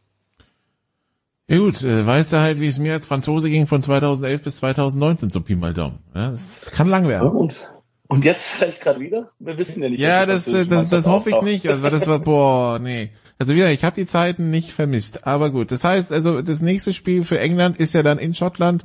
Wenn ich euer Fazit zu Schottland nehme und euer Fazit zu England, würde ich mal sagen, ihr seht England jetzt nicht so wirklich als den haushohen Favorit. Ja. Nee, Nein. überhaupt nicht. Haushoher Favorit ist Irland. Also nach den ersten zwei Wochenenden, Simon hat es ja auch gerade schon mal gesagt, Irland hat nichts von seinem Flow verloren. Diese Nationalmannschaft ist aufgrund von der Clubmannschaft Leinster so eingespielt. Ähm, und jetzt kommt da, also bei denen brauchen auch gefühlt die Spieler immer am wenigsten Anlaufzeit, um auf die große Bühne zu kommen. Wenn man Jack Crowley sieht, was der da aufzeugt als Johnny Sexton Nachfolger, das ist schon Wahnsinn. England, äh, nee, Irland hat dann als nächstes Wales auf dem Programm. Irland, die Italien jetzt geschlagen haben. Ähm, ja, es war mal wieder ein zu null, äh, 33, nee, 36 zu null. Ähm, ja, gefühlt das größte Highlight, die Hymne vom kleinen Jungen und danach äh, sehr routiniert runtergespielt irgendwie. Äh, Simon, was nehmen wir als Highlight? Nehmen wir irgendwas für Italien damit? Ja, doch, die ersten fünf Minuten teilweise. Also, sie haben. Das ist aber wenig bei einem Spiel, das 80 haben, Minuten dauert. Ja, sie haben, sie haben angekickt und sie haben es wirklich geschafft, in der Anfangsphase die Iren gar nicht aus der eigenen Hälfte zu lassen. Gutes Angriffsspiel, immer wieder ähm, die Linie durchbrochen, auch Strafschritte genommen und dann aber immer zur Gasse gekriegt, nicht zu den Stangen, haben da wirklich auf, auf einen Versuch gesetzt. Aber eine Sache bei Italien ist, die sind ganz schwach vor der gegnerischen Linie. Die haben auch gegen England alle drei Versuche aus der Distanz erzielt, entweder aus der eigenen Hälfte oder Höhe der Mittellinie. Und vor den gegnerischen Stangen, da fehlt ihnen einfach eine Angriffsstruktur. Da sind die so ungefährlich und die Iren mit ihrer harten Verteidigung, die haben da gar nichts zugelassen und haben dann, als sie das erste Mal rausgekommen sind, direkt mit dem ersten Mal wirklich gefährlich in die Hälfte gehen, so ein brutales Phasenspiel aufgezogen und wirklich konsequent die Bälle laufen lassen, Kontaktpunkt nach Kontaktpunkt, ruhig gespielt, bis irgendwo die Lücke aufgegangen ist. Und äh, da merkt man wirklich bei den Iren, wie eingespielt die sind, wie sicher die sich sind. Da war jetzt wenig so individuelle Klasse dabei. Jack Crowley als Verbinder scheint da schon ein bisschen, aber weil halt die Lauflinien um ihn rum so super sind. Den ersten legt er selbst, äh, nachdem Casey da gut alleine geht und, und, und den Verteidiger bindet. Dann macht er zwei, drei schöne Offloads äh, vor dem zweiten Versuch. Ähm, der ist dann natürlich schon äh, besonders da und aber auch ansonsten, du merkst wirklich, wie die Stürmer da austauschbar sind. Sie haben ja wieder fünf, sechs Wechsel gemacht und trotzdem, da spielst du halt einen Kalen Doris dann auf, auf sechs, äh, auf sieben und äh, bringst einen Jack Conan auf acht, äh, spielst den Ryan Baird, der letzte Woche gegen Frankreich noch zweite Reihe gespielt hat, äh, in der dritten Reihe auf der sechs und der spielt ein so krank gutes Spiel und das ist wirklich, äh, also ich weiß nicht, wer dann irgendwie gefährlich werden könnte. Hätte Schottland gegen Frankreich gewonnen, und ich glaube auch Schottland wird im Calcutta Cup nächste Woche in der England schlagen, dann hätten wir möglicherweise am letzten Spieltag diesen Grand Slam Decider, wo man wirklich sagen kann, dann wären die Iren mal äh, wirklich äh, gefragt und auch unter Druck da zu spielen. Aber jetzt, ich kann mir ehrlich gesagt nicht vorstellen, wo da eine Niederlage herkommen soll für Irland und, Fra und Italien. Boah, da fehlen, da fehlen mir irgendwie dann auch, auch die Worte. Das Einzige, was ich sagen kann, ist ein neuer Coach. Lass dem mal ein bisschen Zeit geben ähm, mit der Mannschaft und hoffentlich äh, werden wir da noch ein paar positivere Spiele sehen von Italienern. Wir, wir sind gespannt. Äh, nächste Woche ist also Pause. Es geht erst die Woche drauf weiter. Was wir auch hatten, Jan, war die deutsche Nationalmannschaft in Spanien. Und auch das äh, vom Ergebnis her zumindest erstmal eher nüchtern, oder? Also von der Art, wie es gelaufen ist? Absolut. Also Ergebnis ernüchternd. Der Auftritt war wieder insgesamt gut. Also da kann man echt nichts sagen. Also wie weit wir weg waren von solchen Nationen in den letzten Jahren und wie nah wir jetzt dran sind. Ähm, es ist aber oft so Mannschaften, die dabei sind, sich stark zu verbessern, die dieses Gewinnen noch nicht so gewohnt sind wie Deutschland, ähm, die tun sich dann schwer, ihre Chancen zu nutzen. Wir waren komplett überlegen, was den Sturm angeht. Wir waren an den Kom und Kontaktpunkten komplett überlegen. Ähm, aber die Spanier waren abgezockter, vielleicht auch ein bisschen eingespielter, sind schneller. Ähm, es ist überhaupt kein Beinbruch, dass wir das verloren haben. Auch wenn man jetzt da sitzt und sagt so, hey, zwei erwartete Niederlagen, Georgien und Spanien, aber äh, man hätte eigentlich beide gewinnen können. Jetzt müssen sie es halt wirklich aufs Feld kriegen in Amsterdam am Sonntag in den Niederlanden. Da musst du gewinnen. Da musst du gewinnen, äh, beziehungsweise und dann natürlich hoff und äh, oder hoffen, dass Polen nicht gewinnt. Weil ich, wenn Polen letzter wird, dann ist Deutschland gerettet. Ne? Also dann ähm, äh, habe ich das richtig verstanden? Ja, nee, nee, nee, nee, das kommt noch auf die Überkreuzspiele an. Ah. Ich habe da letzte Woche mit Manu drüber gesprochen. Es wir hoffen ja, dass Deutschland Dritter wird und dann vielleicht im Überkreuzspiel Polen als Vierten kriegt. So, die Gefahr daran ist, dass du dann ja gegen Polen verlieren könntest. Und dann wird's auf einmal wieder spannend mit dem Klassenerhalt. Wenn wir jetzt Letzter werden und die Polen auch und dann verlieren die Polen ihr Überkreuzspiel und können nicht mehr besser werden als Siebter, dann haben wir nach diesem vierten Spiel schon den Klassenerhalt sicher. Auf der anderen Seite, wenn du die Polen nicht schlägst, ähm, bist du dann in der richtigen Liga. Aber. Ja, definitiv eine Mannschaft, die du schlagen musst. Gar keine gut. Frage. Okay. Dann also so viel dazu. Ähm, das war's zum Rugby in der Big Show ähm, von Sport 360. Das war's auch von mir. Hier geht's weiter jetzt wieder mit dem Producer und äh, ich check gerade mit was es weitergeht. Äh, habe ich tatsächlich so vorbereitet, wie wir sind, habe ich tatsächlich gerade nicht auf dem Schirm, aber ist nicht, ist nicht weiter schlimm, denn es geht weiter mit der Big Show von Sport 360 in einer kurzen Pause.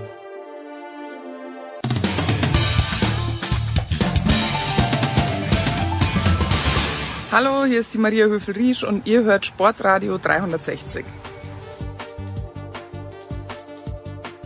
Ja, danke Nicola. Beinahe work as always. Wir sind zurück und ich schaue immer noch aus dem Fenster in Winterstoder auf die Skipiste und freue mich jetzt, dass ein Mann, der diese Piste, nein, er ist der Traum, so, so muss man anfangen, lieber Lukas. Du hast mir am Montag gesagt, erstaunlich, wie es Hans Knaus geschafft hat, zum Traum aller Schwiegermütter zu werden. Aber eigentlich bist du das doch. eigentlich bist du das doch. Lukas Zara vom Standard. Servus, Lukas.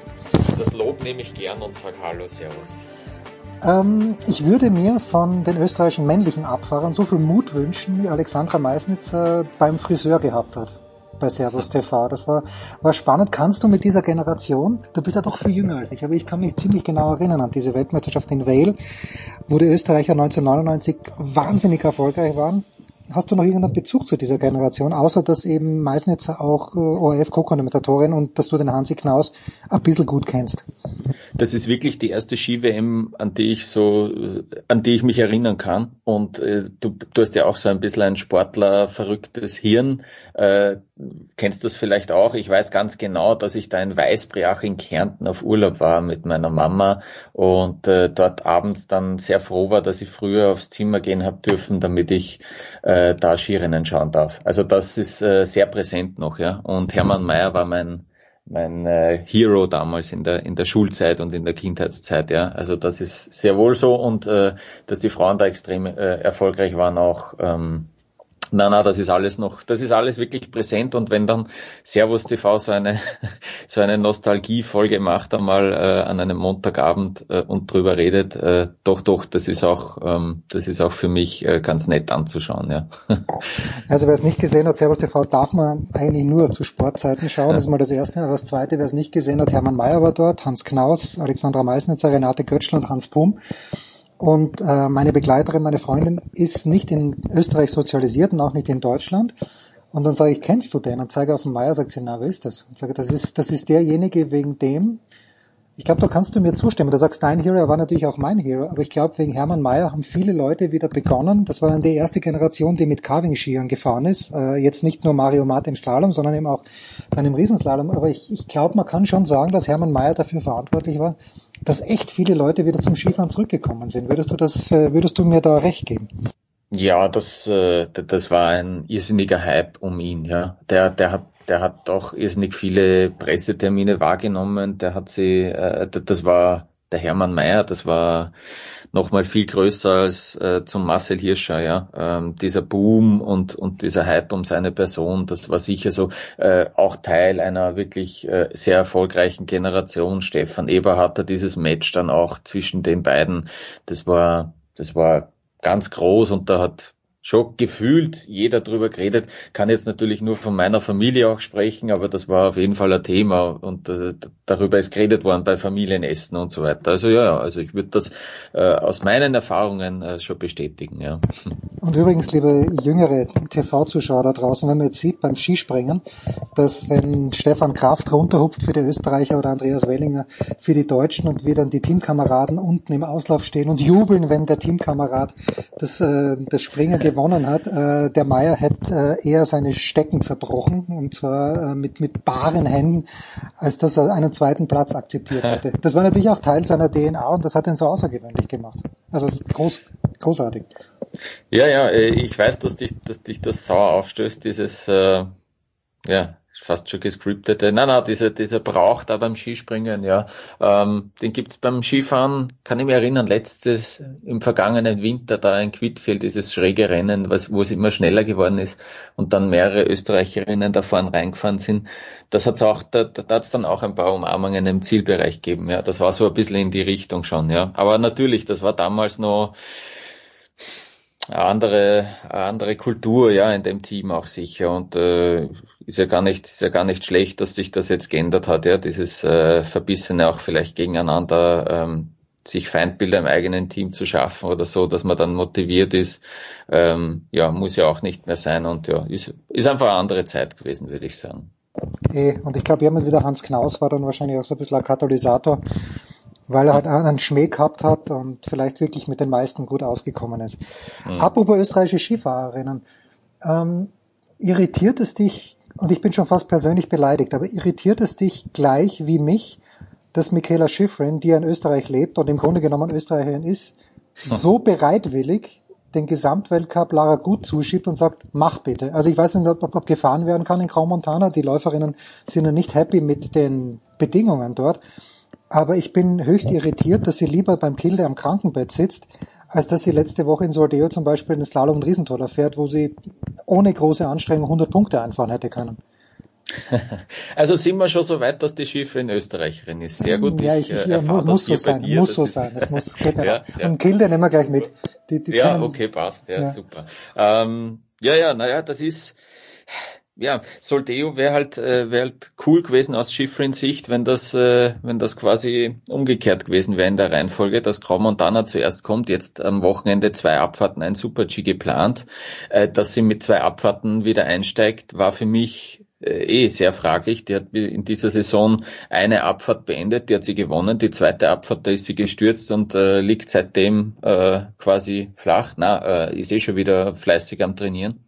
Ähm, ja, Soldeo kam wirklich wahrscheinlich so ein paar Tage noch zu früh, ja. Und wenn du dich nicht sicher fühlst, da ist, ähm, da ist die Schiffrin eben die erste, das macht sie auch so, so aus, das, das, das macht sie auch so stark, dass sie in ihrer Karriere irgendwie gefühlt nie ja, nie gierig geworden ist. Ja, ähm, sie hätte auch eben in diesem Winter, habe ich schon gesagt, die erste Abfahrt gewonnen. Dann habe ich, glaube ich, hier sogar gesagt bei dir, Jens, ähm, dass sie vielleicht auf die, also ich rechne sogar damit, dass sie auf die Abfahrtskugel geht. Mhm. Das hat sie bis jetzt noch nie, äh, die hat sie noch nie geholt. Naja, und äh, die nächste Abfahrt hat es gleich mal ausgelassen und äh, ja, äh, also das war völlig falsch. Ja, äh, also sie ist nie, sie ist nie so, sie will es nie erzwingen und so, ja. Äh, das Blöde ist halt, dass jetzt drei Wochenenden mit Speedrennen anstehen. Äh, selbst wenn da Schiffrin an den Start geht, in der aktuellen Form, in der Lara Gutberami ist, äh, wäre ja die, die Schweizerin auf jeden Fall zu favorisieren, dass die mit mehr Punkten heimfahrt als, als Michaela Schiffrin. Und äh, dann wird es natürlich schon ja, sehr, sehr eng. Dann haben wir Anfang März, glaube ich, in Aure die nächsten Technikrennen. Äh, es sind nur noch, nur noch vier Technikrennen, zwei Slaloms, zwei Riesenslaloms am Programm und dafür aber noch, glaube ich, neun, insgesamt neun Speedrennen, also ganz klares Übergewicht äh, für die äh, Speed, für die Speed-Disziplinen, äh, ganz klarer Vorteil für Lara Gutberami und jetzt sind es fünf Punkte, die sie, die sie schon vor der Schiffrin liegt. Ja. Ähm, ob das nochmal ob das nochmal knapp wird, ja. Also es, es deutet sehr viel darauf hin, dass es, dass es gut ausgeht für Gut Berami. Die ja, und ich glaube, das haben wir auch schon mal gesagt, äh, wenn Schiffer nicht gäbe, würde die ja gefeiert werden ohne Ende. Weil jetzt hat sie, glaube ich, was sind 42 oder 43 Weltcupsiege? 43, ja. 43, 43 sind es schon, ja. Wahnsinn eigentlich. Eigentlich ein Wahnsinn, ja. Und äh, mhm. fliegt und fliegt gewissermaßen. Und ich glaube, das ist auch die einzige, die nicht äh, die, die ein bisschen bissig gegenüber der Schiffern ist, ist so mein Eindruck. Und mit Recht natürlich auch. Ja, die gewinnt 43 Rennen selbst oder vor der Saison waren es vielleicht 38, aber alles konzentriert sich nur auf die Schiffrin. Die, äh, dann da zitiere ich sie selbst, das war letztes Jahr, glaube ich, in Spindlermüde, wo, wo sie gesagt hat, I don't need it, but I want it. Und ja, mhm. ist halt jetzt halt auch so. Okay, dann, dann wird sie halt nächstes Jahr, holt sie das sechste Mal einen Gesamtweltcup den sie ähm, in diesem Jahr hergeschenkt hat. Du sagst, äh, sie, sie ist, weil die Serie ist die Abfahrt nicht gefahren. Dann hat sie Tauchensee ausgelassen das Wochenende, weil sie noch ein bisschen krank war, was vielleicht schlau war, vielleicht auch nicht. Mhm. Ja, okay. Dann halt nächstes Jahr und das eine Jahr, wo ihr Vater unglücklicherweise tödlich verunglückt ist am Ende des Tages. Dort hat sie den Gesamtweltcup ja der Brignone gegeben, weil sie nicht mehr gefahren ist. Ja. Mhm. Schwierig. Ja, interessantes Wochenende. Ich weiß nicht, wie viel du gesehen hast äh, aus Soldeo, aber nur, ich möchte nur zitieren den österreichischen Techniktrainer, der gesagt hat, äh, dass es einfacher ist, den Rhythmus zu finden und das war komplett äh, kontraintuitiv. Der Ernst Haus-Leiten hat auch mal bei der Niki Hosp nachgefragt. Er hat gesagt, es ist leichter, den Rhythmus zu finden am Slalom, wenn der unrhythmisch gesetzt ist. Also wenn der Rhythmus immer wieder unterbrochen wird von äh, von Traversen, von, ähm, von Doppeltorkombinationen mhm. und dann wieder reinzukommen. Also ich habe mir ein bisschen am Kopf gekratzt, aber am Ende des Tages, sage ich schon wieder am Ende des Tages, heute das letzte Mal. Äh, aber irgendwie, wenn man so drüber nachdenkt, hat er halt gemeint, na okay, wenn es jetzt ein wirklich komplett von oben bis unten rhythmisch gesetzter Lauf ist mhm. und du findest vom zweiten Tor an deinen Rhythmus nicht, dann findest du danach überhaupt nicht mehr. Mhm. Und es würde eben helfen, wenn dann irgendwie eine ganz eine knifflige Kombination ist und es dann wieder rhythmisch weitergeht. Aber das ja. hast du, glaube ich, nicht gesehen, weil du hoffentlich mit deinem Hund am Berg warst. Na, ähm, also die, diese Ausführungen habe ich nicht gesehen. Ich könnte mir es wirklich so vorstellen, dass er eben damit meint, so eine so eine Haarnadel zum Beispiel, äh, dass das wirklich so ein Reset ist, ja, dass man okay, jetzt fangen wir wieder neu an mit ein paar rhythmischen Toren. Das könnte man schon vorstellen. Vielleicht auch, äh, du studierst ja auch den Lauf so ein, ja, dann weiß nicht, das sind zehn rhythmische Tore, dann kommt die Haarnadel, dann sind es wieder sieben. Ja, ich habe mal mit dem Benny Reich ein bisschen drüber reden können, wie das eigentlich, wie eigentlich die Evolution ist, dass man sich so einen Slalomlauf merkt. Ja, das ist ja, weiß nicht, wenn ich dort stehen würde, weiß nicht, ob ich mir das auswendig merken könnte, äh, so auf Anhieb, aber das, das lernt man einfach dazu in, in der Karriere. Das ist ganz normal und solche Läufe werden eben dann länger, je, je höher du in der Liga aufsteigst bis zum Weltcup. Äh, das merkt man sich dann doch ganz gut und damit hat ja keiner mehr Problem. Gibt ja ganz, ganz selten die Situation, dass man sieht, dass sich wirklich wer verfährt oder so. Ähm, kommt auch vor, aber eigentlich ganz selten. Ähm, ja, das könnte man schon vorstellen, ja, dass das so, dass das so eben äh, so ein Rhythmusbrecher eigentlich wieder so ein Neustart ist, dass du wieder, äh, dass du wieder quasi ja da jetzt dir die nächsten zehn rhythmischen Tore vornimmst, äh, ja Tempo aufzunehmen oder so, ja. Okay, ja. Ja, das spannend. ist spannend, spannend. Ich hm. habe im letzten Jahr so ein Slalom gegeben irgendwo. Ich weiß, ich habe es in der ARD gesehen und da hat der Felix Neureuter war Co-Kommentator und da gab es eine Torkombination, die man von zwei Seiten hat anfahren können. Mhm. Und zwei Leute haben es kapiert, wie man es richtig anfährt und der Rest mhm. des Feldes ist falsch gefahren und hat dort eine halbe Sekunde verloren am mhm. Tor. Naja. Na, das ist ja auch mein Eindruck, dass das auch in dieser Saison ein bisschen äh, mehr spielen sie. War das nicht in Levi, glaube ich auch, ja? Da war so ein, da war so ein Doppelter, dass man dann einfach Kann nur sein, ganz ja? einfach simpel nehmen hat können als normalen Schwung. Irgendwie habe ich das im Kopf. Das haben wir in diesem Winter auch schon mal gesehen, ja. Aber äh, irgendwie kommt mir vor, dass dass da irgendwie ein bisschen mehr Kreativität drin ist, ja, äh, in diesem, in diesem Winter. Ja, sei es wie es sei.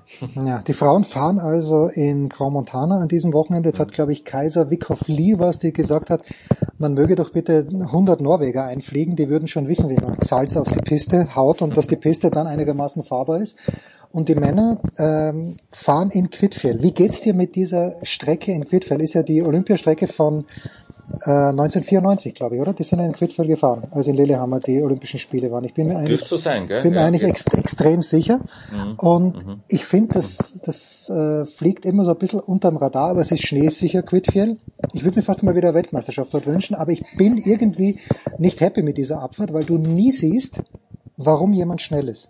Mhm. Die meisten treffen alle Tore gut. Bis ja. auf die, bis auf die Tommy Moe Kurve, oder? Ist das die letzte dann rein ja, in genau, den Zielhang? Genau, äh, da kann man sich was quasi äh, anschauen. Aber ja, ja, naja, klar. Und deswegen, ich habe immer das Problem mit Gröden, gell, zu Beginn der Saison, hey, cool, jetzt der erste wirkliche Klassiker.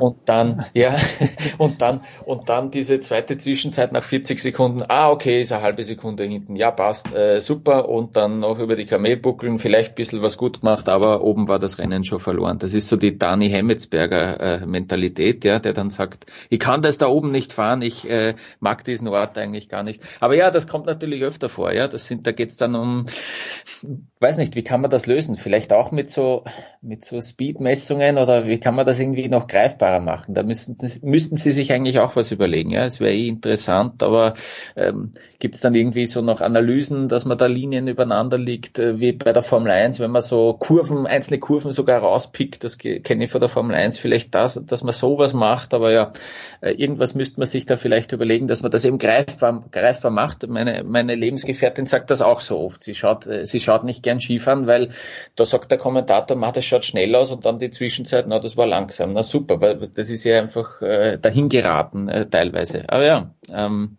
hängt natürlich so viel ab vom, vom Material. Äh, Kanten, das ist alles so sensibles äh, System, äh, da kommt es auf so viele Sachen an. Die Steffi Venier hat da in Cortina dieses Rennen gewonnen, weil sie mit Abstand die besten Ski unten gehabt hat. Von der Linie her hat das auch äh, nicht nicht nach Magie ausgesehen, aber das Magische war eben, war eben wirklich die Ski. Ja, da gibt so viele Komponenten, die da zusammenspielen müssen, äh, dass dann die richtige Zeit rauskommt. Deswegen ja, irgendwie wäre es natürlich schön, wenn man das, wenn man das äh, anschaulicher gestalten könnte, ja. Zweiter Tag der Fastenzeit 2024 und Lukas Zara bringt die beiden, die drei Wörter Stefanie Venier und Magie in einem Satz unter. Ah, da muss ich erstmal, da muss ich erstmal durch. So, woraus speist sich für uns jetzt als ähm, bei den Frauen, also wenn die Rennen gefahren werden können in Grand Montana, mhm. man weiß es ja noch nicht, dann ja, wir wird gut, ich tippe mal 200 Punkte machen und die wird Schiffler nicht mehr aufholen. Bei den Männern ist eh klar, dass Odermatt ähm, den Gesamtweltcup mhm. gewinnt. Ich glaube, es wird an diesem Wochenende eh schon soweit sein.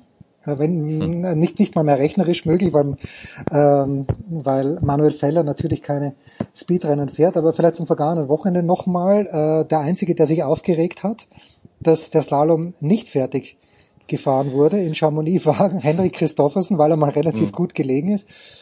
Ich finde auch, ich meine, der Feller ist an dem Ziel gewesen, hat gesagt, na Mai, ist halt ein Regenrennen, haben wir schon öfter gehabt, aber der Feller hat auch Start Nummer 5 gehabt. Für den war leicht reden.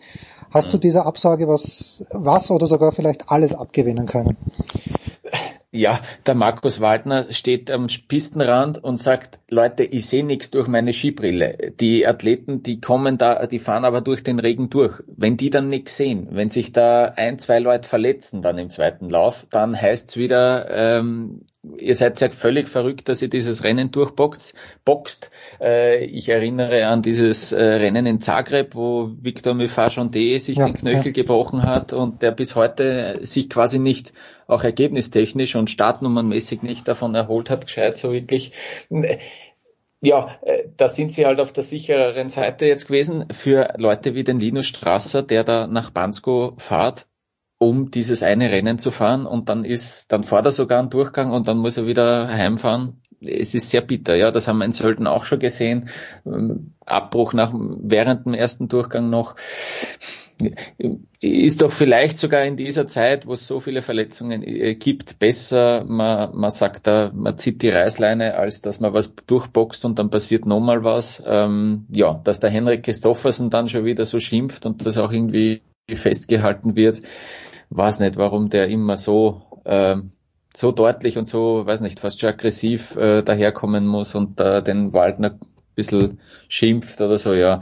Ähm, finde ich, finde ich, äh, kann er sich sparen, aber ja, so ist er halt, der, der gute Henrik. Ja gut, er ist auch gut gefahren damit, aber in diesem Jahr funktioniert es halt nicht so richtig. Abschließende ja. Frage, ähm, also es war im TV schwer zu sehen und auch Thomas Sickauer hatte Probleme, mhm. das dann zu sehen, aber ich glaube bei den 100 Jahren nicht, dass jemand wie Clement Noël, der so erfahren ist, nicht merkt, dass er einfällt. Da ja, hat, es, hat er genau. sich schon, oder? Also das also bei aller Liebe. Wenn er, wenn er, wenn er gefragt wird, hast du eingefädelt und er sagt, ich weiß es nicht. Äh, äh, das ist ein klares Ja. We take it as a yes. Denn, ja. ja, genau, genau. Also das haben wir ja mit dem AJ Guinness auch gehabt, im Palisades Tahoe. ähm, ja, und die, und die Stange hat so komisch ver, ver, ähm, äh, verbogen ausgeschaut, wie er drüber gefahren ist. Was war blaues Tor und die war irgendwie oben so ein bisschen verbogen. Irgendwie ja, ganz komische Szene. Es war nicht eindeutig zu sehen. Gut, dass abbrochen worden ist, oder? Ja, dann ersparen wir uns diese Diskussion ein ja. bisschen mehr. Ja, es hat dann sicher einen Protest gegeben. Das hat der, ich weiß gar nicht, wer es kommentiert hat. Ich glaube, der Thomas König hat es, glaube ich, kommentiert mhm. Ja, der, hat, der hat dann gesagt, irgendwie, dass es eben nach Ende des ersten Durchgangs, ich glaube, 20 minütige Einspruchsfrist gibt oder Viertelstunde. Mhm. Ja. ja, dann hätte halt irgendjemand den Bad Boy machen müssen, aber der hätte kommen müssen, weil also dann in der 14. Wiederholung hat man, glaube ich, schon recht mhm. eindeutig gesehen, mhm. dass er eingefadelt hat, ja. der Clement Noël. Ja. Naja. Lukas, wie immer eine ganz große Freude. Ähm, was beschäftigt dich an diesem Wochenende? Danke dir. Ähm, äh, gute Frage. Ja, äh, am Samstag äh, ganz normale Sportwahnsinn, Überblick auf alles und äh, am Sonntag geht's für ein paar Tage in den Urlaub. Darauf freue ich mich auch schon sehr. Hast du verdient. Das war's, kurze Pause mit dem Lukas und dann geht's weiter. Dann schalten wir nach Nove Mesto und ob man das jetzt mit E oder mit Ä schreibt, das werden wir gleich von Corbinian Eisenberger von der Süddeutschen Zeitung erfahren.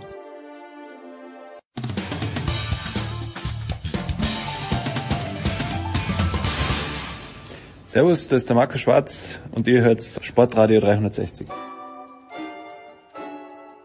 Big Show 648, weiter geht es mit dem Biathlon. Wir schreiben Mittwochabend und in Nove, und das kann man jetzt entweder mit normalen oder mit Umlaut-E schreiben. Warum wird er uns hoffentlich gleich erklären, ist noch Corbinian Eisenberger von der Süddeutschen Zeitung. Servus Corbinian. Einen schönen guten Abend. Ja, warum es Nove Mesto heißen könnte, dazu gleich mehr. Aber aus deutscher Sicht die beiden Einzelrennen über 15 Kilometer der Frauen und 20 Kilometer der Männer sind sehr gut gelaufen. Ähm, Benedikt Doll war happy. Ich habe ein Interview mit ihm gesehen im ORF. Wie war denn, wie, wie happy war er auf einer Skala von 1 bis 12? Du hast ihn ja wahrscheinlich in der Pressekonferenz danach gesehen, vielleicht sogar persönlich gesprochen. Ähm, die läuft gerade, die Pressekonferenz. Ah, okay. ich hab, ähm, weil ich, ich muss ja hier bei einer wichtigen Radiosendung teilnehmen. Das ist wahr, das stimmt. Also ja. habe ich, hab ich den Kollegen vom SID gebeten, dass er für mich mitschneidet und ähm, ich höre mir das dann nachher an. Ich habe meinen Text auch gerade schon abgefeuert, deswegen hat die Pressekonferenz jetzt gerade in dieser Sekunde für mich nicht die allergrößte Relevanz mehr. Ähm, aber ja, ähm, ich habe ihn vorher auch schon gesehen im, im Zielbereich und ja, er wirkte geradezu äh, diebisch happy, muss ich mhm. sagen, weswegen ich ähm, äh, in diesen Momenten sogar von Ganove im Esto sprechen kann. ähm, ja, und ähm, nee, es ist, ist ähm, eine große Erleichterung spürbar. Ähm, jetzt auch im Männerteam, ähm, das war ja noch vor zwei Tagen so nicht abzusehen und ähm, ja, beim Benny Doll äh, spürte man jetzt schon eine sehr große Genugtuung. Es war ein, wenn wir bei diesem Rennen vielleicht kurz bleiben wollen, ganz, ganz eigenartiges Rennen. Äh, Christiansen hat einen Fehlschuss, genauso viel wie Johannes Tines Bö das dann gewonnen hat, hat aber über vier Minuten Rückstand.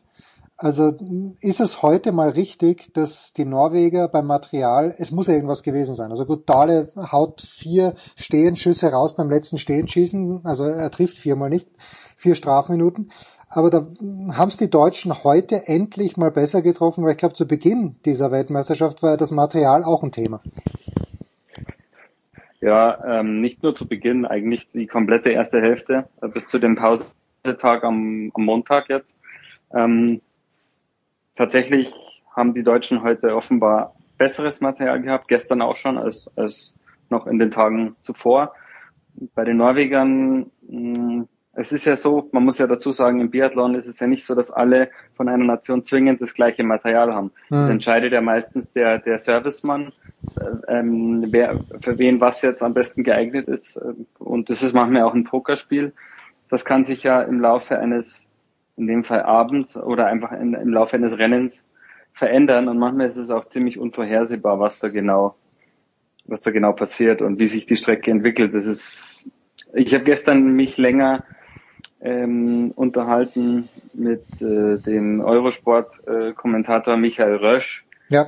der äh, versucht hat, mir das mal im Detail zu erklären, was da alles passieren kann unterm Ski und wie mit welchen verschiedenen Schleifmethoden da gearbeitet wird. Also es gibt tausend äh, verschiedene ähm, Arten, eine Struktur ähm, auf den auf den Ski drauf zu machen und und und das ist das ist wie ein, wie ein Puzzle, das da unterm Ski stattfindet und manchmal entscheidet, entscheidet ein Zentimeter mehr oder weniger ähm, äh, äh, da unten, äh, ob jemand, ob ein Ski dann durchhält, äh, gerade bei so einem langen 20 Kilometer Rennen wie heute oder eben nicht. Und ähm, da haben, da, da haben äh, die Böll-Brüder heute offenbar ähm, das richtige Material erwischt, den, äh, den richtigen Schliff erwischt. Also der Schliff ist wirklich noch viel entscheidender mhm. als das Wachs. Ähm, und äh, Benny Doll und die, seine deutschen Kollegen auch. Also der Johannes Kühn, ähm, wenn nicht vier Fehler schießt, also im letzten Schießen hatte der noch zwei Scheiben verfehlt, dann kann der auch unter, unter die Top 10 oder vielleicht sogar unter die Top 5 laufen. Und ähm, Roman Rees, der bei dieser Weltmeisterschaft noch überhaupt kein Rennen gelaufen war vorher, wo man gar nicht so wusste, wie der drauf ist, ist als 13. mit zwei Fehlern ja auch äh, durchaus flott in der Loipe gewesen. Ja, äh, schön, dass es jetzt geklappt hat. Janina Hettich-Walz gestern Silber geholt, äh, nicht hinter Julia Simon, was äh, fast ein kleines bisschen überraschend war, ähm, aber hinter äh, Lisa Vitozzi und das bringt mir jetzt zu einem Punkt. Hast du schon, also Vitozzi ist äh, klar, zwischendurch hat sie mal ein Tief gehabt in ihrer Karriere, aber ist wieder voll da in diesem Jahr. Über Bö und über Simon müssen wir nicht reden, über Leckreit auch nicht. Fehlen dieser Weltmeisterschaft, fehlt diese ganz große Überraschung dieser Weltmeisterschaft. Aber bis jetzt, okay, eine Silbermedaille für Nina Hettich-Walz ist fantastisch, weil sie ist, glaube ich, noch nie auf dem Podium gewesen. Aber so, dass man jetzt sagt, das ist ein richtiger Kracher. Gab es da schon was, das ich vielleicht übersehen habe? Ja, wir hatten, da ist mir jetzt aber sogar der Name entfallen, wir hatten einen lettischen Athleten, der ziemlich weit vorn gelandet ist, aber halt auf Platz 4. Und das genau, das war heute der Rasto Gujevs oder wie auch immer. Ich, ich äh, nee, das, genau, nee, das war sogar eine lettische Athletin. Ähm, nee, also auf den, auf, in, den, in den Podiumsrängen, und darum geht's nun mal bei einer WM, also in den Medaillenrängen gab's das ähm, nicht, wenn man mal von ähm, Janina Hettich-Walz absieht. Also in meiner Redaktion haben einige mir gesagt, so auch, auch Wintersport-affine Leute, dass sie den Namen irgendwie noch nie gehört, gehört hätten. Und ich glaube, wahrscheinlich geht's da draußen vielen so. Ich kenne sie natürlich schon. Mm, sie ist ähm, ja im Gesamtweltcup auch ähm, unter den besten 15, also durchaus absolut in der Weltspitze etabliert inzwischen. Aber ja, die, sie ist dann vielleicht tatsächlich die, die, die größte Überraschung für viele, auch weil Janina Hettich-Walz ähm, einfach eine sehr zurückhaltende Person ist. Also nie die ganz großen Erfolge hatte. Ja, sie hat meine einen Staffel-Weltcup gewonnen und hat mit der Staffel auch mal auf einem WM-Podium gestanden vor einigen Jahren.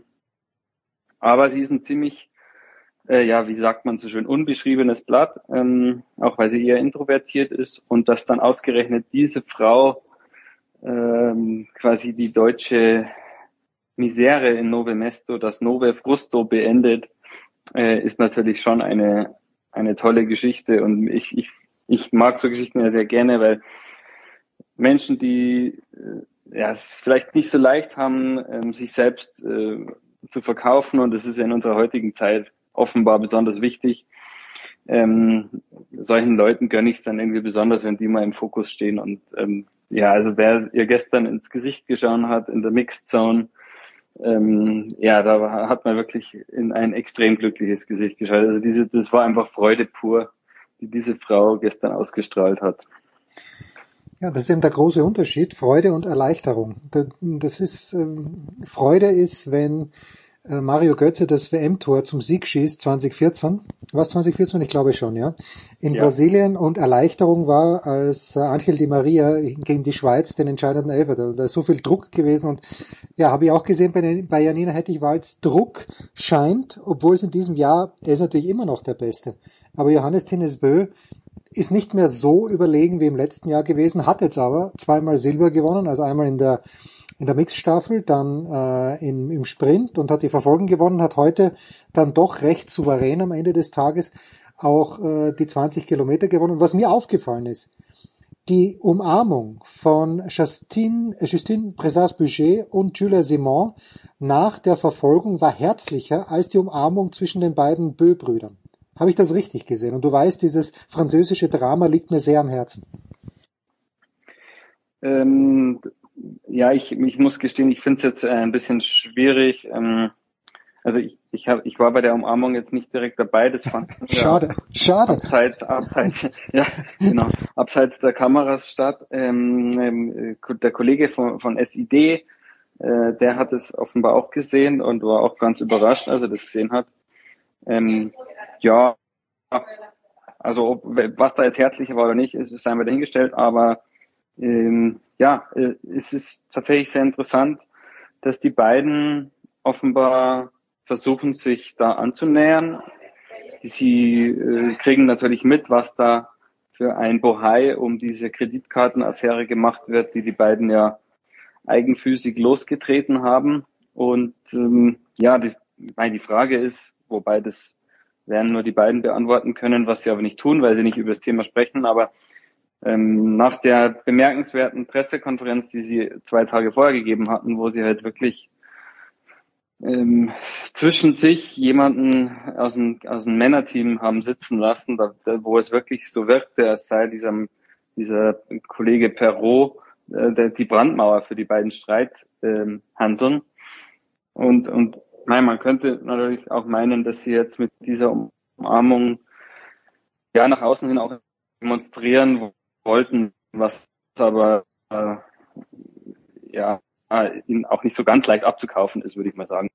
Hoffen wir das mal. So, jetzt hast du ein in der Zeitung vom Mittwoch was, glaube ich, ein sehr interessantes Interview mit dem Koch der deutschen äh, Biathleten geführt, was ich auch insofern interessant fand, weil der nämliche Koch, dessen Namen ich natürlich vergessen habe, aber auch schon bei den Skispringern unterwegs war, auch bei den Alpinen unterwegs war. Also ich habe gelernt, der alpine Skifahrer oder die alpine Skifahrerin nimmt deutlich, also das ist im Vergleich zu den Skispringerinnen und Skispringern deutlich mehr ist, okay, geschenkt, das war mir klar. Aber auch der, der Skifahrer, und da spielt glaube ich die Höhe eine Rolle, äh, war, war dir das auch so gewahr, dass äh, die Skifahrer eigentlich am meisten fressen von allen? Äh, nein, das war mir nicht gewahr. Ähm, das war mir tatsächlich nicht gewahr und ja, und das ist ja oft so, ähm, wenn man wenn man sowas anleiert. Ich habe tatsächlich schon vor vielen Wochen beim Deutschen Skiverband ähm, angefragt wegen dieses Interviews mit Christian Schlösser, so heißt der. Okay, gut. Der der der Koch, ähm, der seit 19 Jahren für den Deutschen Skiverband, ähm, auch für die Kombinierer im Übrigen, ähm, ja dort die, das Essen zubereitet.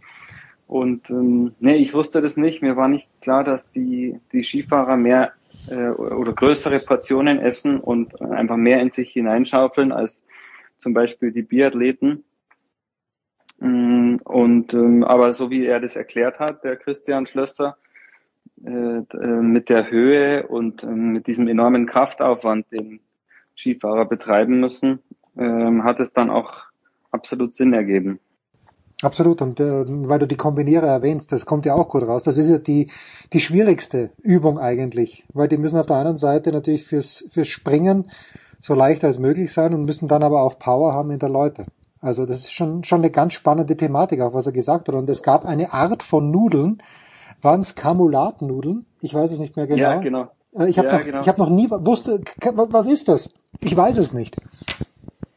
Es ist, ist lustig, dass du es fragst, weil ich wusste es auch nicht und ich habe dann, ähm, ich habe das ja mitgeschnitten und habe es dann verschriftlicht und ich musste dann auch erst mal googeln, ob ich das überhaupt richtig verstanden habe, was er mir da gesagt hat.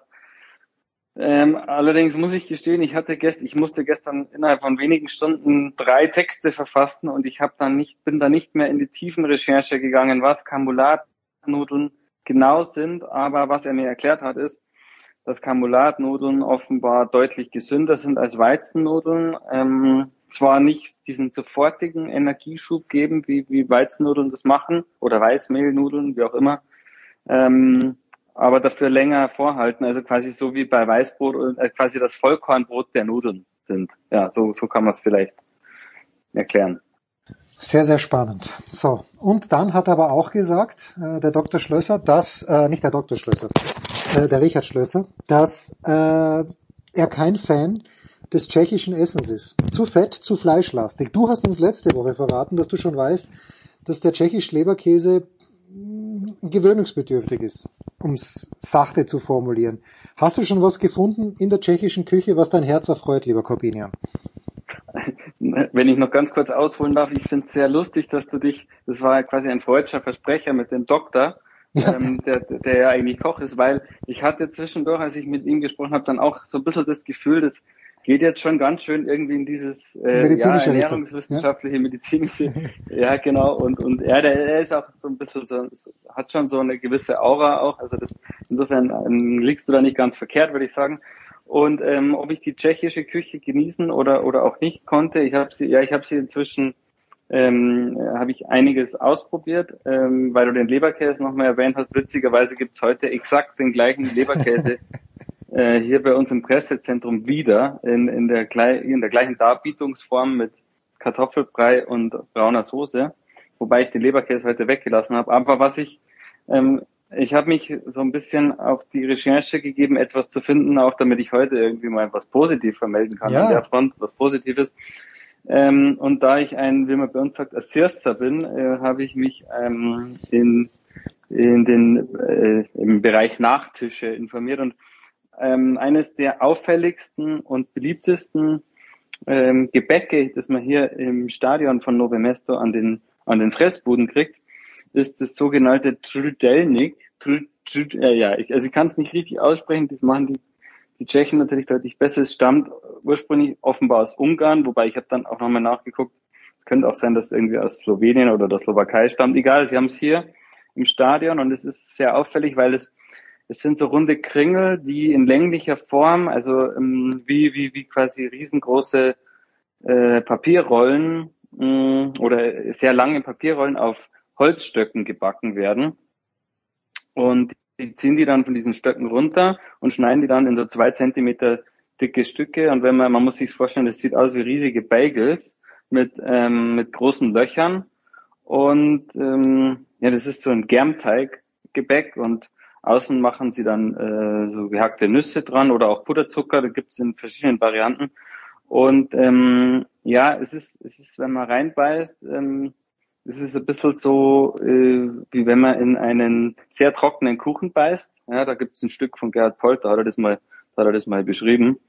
Ähm, und ungefähr so, aber es ist, es ist ähm, noch dazu auch sehr süß und ähm, schmeckt eigentlich ziemlich gut, wobei ich dazu sagen, sagen muss, dass ich trockene Kuchen halt sehr gern mag. Ja, und das ist halt dort und ähm, das, das ist dort so das, was ja, wenn man bei uns laufen, laufen viele Kinder mit Zuckerwatte rum und hier ähm, mit diesem Chudelnik, ja.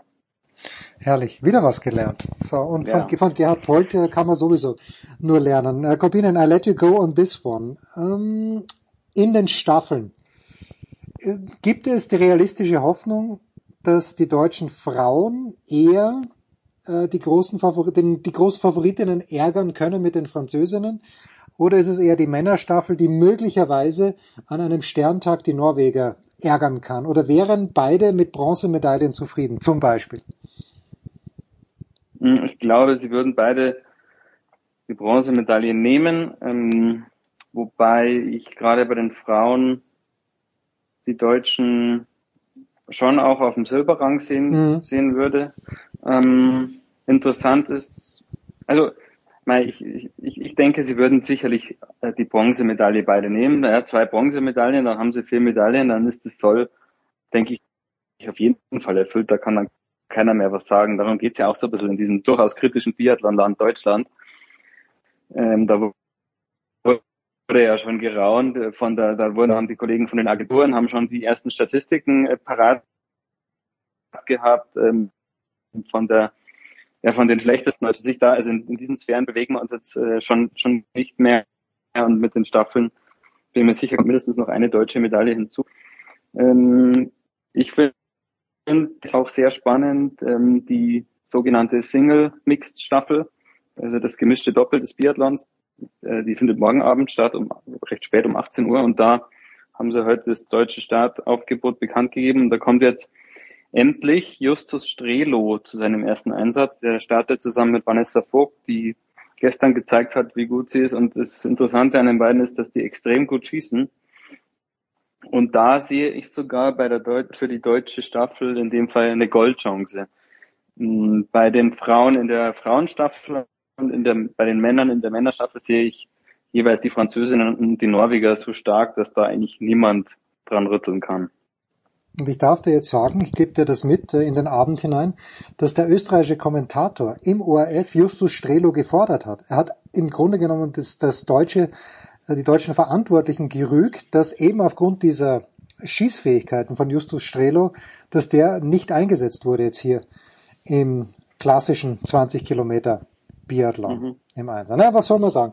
Ich bin auch ein Sirser. Ich habe heute Nachmittag Topfenknödel mit äh, einer Weichsel drinnen oder wie der Deutsche gerne sagt, Sauerkirsche drinnen mit ein bisschen Vanilleeis. Ich kann nur sagen, sehr zu empfehlen. Bin gerade in Hinterstoder und bring uns dann, wenn wir uns jetzt vom Corbinian verabschieden, raus mit Tennis. Big Show 648. Danke dir, Corbinian. Kurze Pause, dann geht's weiter.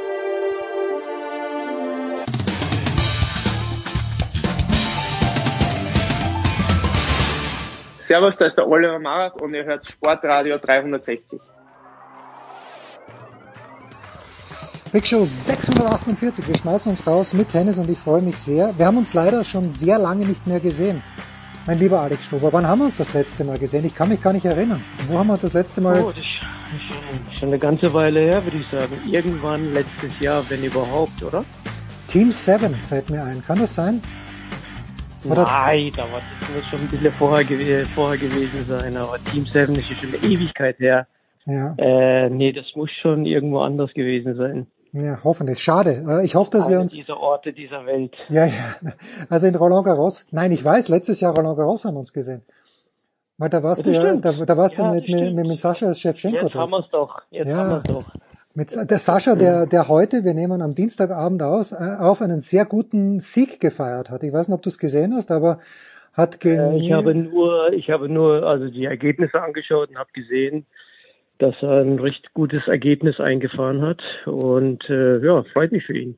Ja, also äh, bist da nicht mehr in seiner Ecke leider, aber ich schaue ihm auch immer noch gern zu, weil ich die Geschichte von ihm kenne. Jetzt spielt er für Kasachstan, äh, weil ich glaube, da sind wir uns einig, äh, Alex, der österreichische Tennisverband wahrscheinlich nicht die 2,50 Euro über den Tisch hat wachsen lassen, damit er für Österreich spielt. Wahrscheinlich. Das, stimmt. das hätte nicht ganz gereicht. Ja. Alex, du warst am vergangenen, du bist jetzt mit Kaspar Ruth unterwegs ähm, und warst am vergangenen Wochenende, Freitag bis Sonntag, äh, Ultimate Tennis Showdown in Oslo. Ich habe einige dieser Veranstaltungen im TV schon gesehen. Wie, wie ist so der Eindruck live? Wie hat's dir gefallen? Also für mich war das ja auch komplettes Neuland. Ich habe es ja auch nur von äh, anderen Veranstaltungen gehört und äh, ich wusste gar nicht, was mich so richtig erwartet. Und äh, ja, es ist ein komplett neues Format. Äh, es ist aufregend, es ist äh, kann hektisch werden, äh, es ist äh, da ist Spannung drin, äh, da ist Action dabei, weil die Untermalung mit Musik und und natürlich das Dazwischenquatschen der Zuschauer. Äh, es ist äh, ein sogenannter Stadionsprecher da, der natürlich die Spieler und auch die Zuschauer motiviert. Äh, es ist Musik dazwischen und äh, also da geht richtig die Post ab. Jetzt habe ich im letzten Jahr in Wien folgende Herrschaften gefragt, ob sie sich vorstellen könnten, weil das war gerade nach diesem Turnier in, warte mal, wo hat der Dominik davor gespielt? Äh, Paris-Bercy. Nein, Paris-Bercy ist er danach, aber irgendein Turnier, ich glaube in Belgien war es, wo er ewig lang gespielt hat, Antwerpen, glaube ich. Äh, und dann frage ich also den Dominik, ich frage Medvedev, ich frage Mofis, Zverev und Rublev, glaube ich, und möglicherweise auch Sinner. Und frage, könnt, könnt ihr euch das vorstellen, dass beim 250er Turnier ähnliche Regeln gelten, nur mal beim 250er Turnier, über die Grand Slams müssen wir nicht sprechen, beim 250er Turnier, dass man ihm auch sagt, okay, man spielt auf Zeit, äh, meineswegen bis zum Viertelfinale und dann spielt man unter Anführungszeichen normal weiter. Und bis auf den Dominik, der gerade auch noch geflasht war wahrscheinlich, weil er in der Woche davor zweimal bis zwei in der Früh gespielt hat, haben wirklich alle gesagt, äh, Zverev, Medvedev, Morfis, nein, das würde die DNA des Tennissports zerstören. Äh, sie möchten da nichts ändern. Kannst du das ein bisschen nachvollziehen? Bist du, stehst du auch auf der Seite, da mal nichts zu verändern? Ja, ich bin auf, äh, auf jeden Fall äh, Traditionalist. Äh, weil ich meine, ich bin jetzt wie gesagt wie du auch über 30 Jahre äh, in dem Business mit Tennis und ich kann mir das einfach nicht vorstellen, dass so ein UTS äh, Reglement also das Tennis jetzt äh, ersetzen äh, werden. Also das ist auf jeden Fall das ist ein ganz schlimmer Gedanke. Also das ist zumindest, mein, zumindest meine persönliche Meinung und ich kann mir nicht vorstellen, dass das äh, Bestand hat. Ja, ja ich, ich würde es gerne mal ausprobieren. Einfach, dass irgendein 250er Veranstalter meinetwegen in Marrakesch sagt, komm, lass uns das mal machen. Es hat eine gewisse Planbarkeit dann auch in München. Okay, aber Patrick Kühnen habe ich damit überhaupt nicht kommen müssen. Der meinte, da würden die Spitzenspieler dann gar nicht kommen. Wenn sie wüssten, äh, ich sag, okay, du hast super Planbarkeit, du weißt, Zverev spielt Dienstag, Mittwoch, Donnerstag jeweils um 15 Uhr, genau. äh, kannst Fernseher danach planen, aber okay. Das ist das eine. So, äh, bei Grand Slam Turnieren, daran, Alex, will ich natürlich überhaupt nichts rütteln.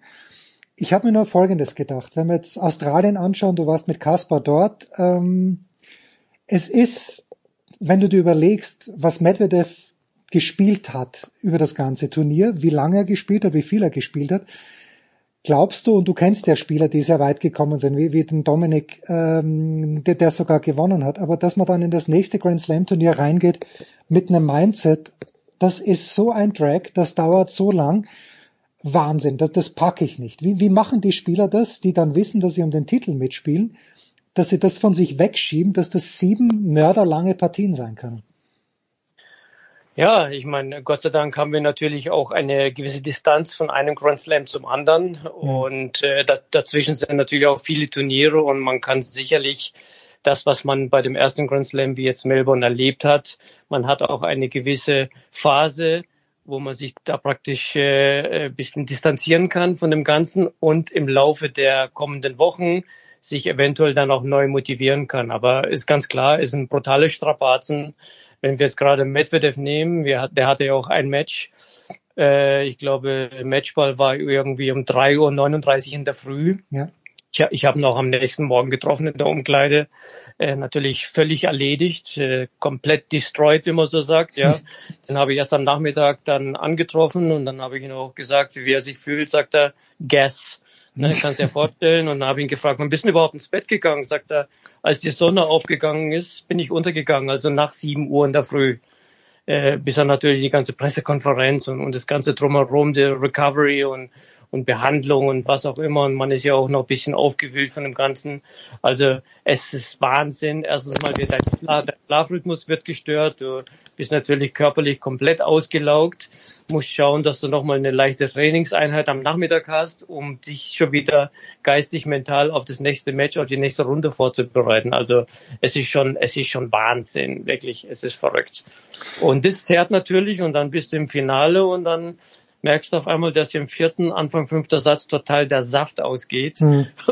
und dass du dich komplett überrumpelt fühlst und dann natürlich der Yannick hat hervorragend gespielt, hat auch verdient gewonnen äh, aber das zerrt, das geht an die Substanz und ähm, wie ich schon gesagt habe, es sind einige Wochen, sogar Monate dabei, dazwischen meine ich, und man kann sich dann neu orientieren, neu motivieren und sich dann hoffentlich auf die nächste Aufgabe äh, dementsprechend einstellen. Wenn ein Match so lang dauert, was empfiehlst du dann, weil du sagst, ja, nicht nur der Schlafrhythmus kommt durcheinander, aber der Essensrhythmus geht ja auch komplett durcheinander. Was empfiehlst du einem Spieler, nach so einem Match? Einfach, was er in die Finger kriegt, sinnlose Kalorien wie Weißbrot oder irgendein Zeug? Oder was soll ein Spieler so wie Medvedev um vier in der Früh dann essen? Ja gut, äh, in der Regel hat ja keiner richtig Hunger vier in der Früh, aber in dem Fall, in dem Fall musst du natürlich schauen, dass du so schnell wie möglich nach dem Match irgendwas zu dir nimmst. Äh, natürlich in Form von Protein, Kohlenhydraten wäre natürlich optimal um zu äh, sehen oder auch darauf zu achten, dass deine verbliebenen Reserven, die du jetzt noch hast, nicht zu sehr angeknabbert werden. Mhm. Also dass dein Polster nicht noch mehr weggeschmolzen wird, sondern du musst schauen, dass du halt so schnell wie möglich, wenn du dich auch noch dazu zwingen musst, irgendwas reinbekommst in deinen Körper, äh, um, um, um einfach wieder äh, die Reserven wieder irgendwie aufzufüllen. Und äh, wenn es geht, natürlich auch dementsprechend viel. Manche nehmen auch was äh, während dem Match, äh, Energiedrinks und bla bla bla, dass, dass du halt nicht ganz runterfährst. Aber wie gesagt, äh, irgendwas, am liebsten schon halbe Stunde nach Matchende, mhm. irgendwas schon anfängst, äh, anfängst zu essen und irgendwas in dich rein, reinhaust. Ne? Ist die gute alte Banane immer noch die gute alte Banane? Weil es gibt ja auch Leute, die, ich glaube Novak äh, hat ab und zu eine Dattel dabei, die wahrscheinlich sofort rasche Energie bringt. Was, was ist In-Match aus deiner Sicht am sinnvollsten, abgesehen von den Energy Drinks, wie du gerade gesagt hast? Ja, ich meine, die Banane ist immer gut. Äh, der eine oder andere verträgt sie vielleicht nicht. Äh, ein Nolle, der nimmt natürlich so Trockenfrüchte wie Datteln oder Aprikosen oder mhm. irgendwie sowas, was natürlich äh, erstmal ein fester Bestandteil ist, verbleibt ja auch etwas länger in der Magengegend, bietet auch schnelle Energie an, weil da ja auch ein bisschen Traubenzucker mit drin ist, natürlicher Zucker und äh, das pusht dich schon vorwärts. Und klar, aber Bananen sind immer wie gut. Äh, diese sogenannte Potassium, Kalium für den, für den Muskelstoffwechsel, dass der auch äh, äh, am Laufen gehalten wird, äh, grundsätzlich immer gut. Und aber inzwischen gibt's ja auch diese hochkonzentrierten äh, Powergetränke in Form von Gel, Gelform, mhm. äh, die auch gerne von den Spielern genommen werden während den Matches. Die, man, die haben ein relativ gutes Gefühl für für sich selber äh, und können auch gut beurteilen, wo wo bin ich jetzt eigentlich, wo steht mein Energielevel, bin ich ein bisschen am Abfallen und so und das kontrollieren die inzwischen ganz gut und dementsprechend werden halt diese Hilfsmittelchen äh, zu sich genommen während, während, während den äh, Seitenwechseln. Jetzt bist du schon sehr lang dabei und ich werde dich dann auch noch nach einem ehemaligen Schützling von dir fragen. Wir haben ja schon drüber gesprochen. Du weißt, ähm, wenn ich ein Interview frei hätte mit einem Tennisspieler der Geschichte, ich würde, ich würde Andrew Agassi nehmen. Ist das eine gute okay. Wahl? Ist das eine gute Wahl, glaubst du? Immer, immer gut, immer gut. Den habe ich auch getroffen in Melbourne. Genau. Äh, und der sieht gut schöne, aus, oder? War eine schöne Begegnung, war eine schöne Begegnung. Aber er sieht doch jetzt wieder, der hat, hat er Zeiten gegeben, wo du gedacht hast, uh, da ist vielleicht einmal zu oft bei Dunkin Donuts vorbeigekommen, aber, also ich fand auch jetzt äh, mit Steffi dieses Pickleball-Event, wo ich nur ein paar Ausschnitte gesehen habe, aber wie, wie geht's ihm? Also er schaut sehr gesund aus. Also war, war richtig gut drauf, äh, war, wie du schon erwähnt hast, wesentlich schlanker und in relativ guter Form. Äh, ich weiß nicht, ob das jetzt noch vom Pickleball kam, aber ja. ich glaube, er hat, er hat einfach irgendwo die Kurve gepackt und hat wieder sich um sich selber gekümmert in, in jeglicher Form. Äh, es geht ihm gut. Er war für andere Projekte unterwegs, in welcher Form auch immer. Äh, nee, war, war richtig gut und äh, John McEnroe ist dazu gestoßen und da haben wir eine kleine nette Runde gehabt und haben auch über alte äh, Zeiten geplaudert. Da kam Christian Ruth noch dazu und und da hat er auch gesagt, hey, you remember me, äh, als wir noch gespielt haben und dann das ist unglaublich. Dann packt er sogar das Turnier aus und das Ergebnis. Das war, muss irgendwie Mitte, Ende, Ende 90er gewesen sein. Packt er das Ergebnis aus und den Spielort. Das war wirklich da. Also Tennisspieler verblüffen mich immer wieder, was für eine, was für ein Erinnerungsvermögen die haben. Es ist Wahnsinn. Moment, Agassi hat gewusst, wo er gegen Christian Rüth gespielt hat. Ge genau. Okay, genau. Weil, weil umgekehrt ist mir völlig klar. Kein Tennisspieler vergisst, wann er gegen Agassi gespielt hat. Wenn, wenn, du jetzt, wenn man auf diese Zeit zurückschaut, der Pete Sampras, ähm, Agassi, die du damals unter deiner Fittichen gehabt hast, ist es von den Beanspruchungen her für die Spieler jetzt deutlich mehr geworden? Man hört ja immer, die, die, gut, die Plätze sind langsamer geworden, die Bälle gehen mehr auf, war ja, glaube ich, auch ein großes Thema jetzt in, in Melbourne. Ähm, ist das nur ein Eindruck, dass es für auch für Leute wie dich schwieriger geworden ist, die Spieler wieder fit zu bekommen? Sind die, ernähren sich die Spieler auf der anderen Seite vielleicht ein bisschen schlauer? Kann man da überhaupt einen Vergleich ziehen zwischen Zeiten Agassi und Zeiten jetzt?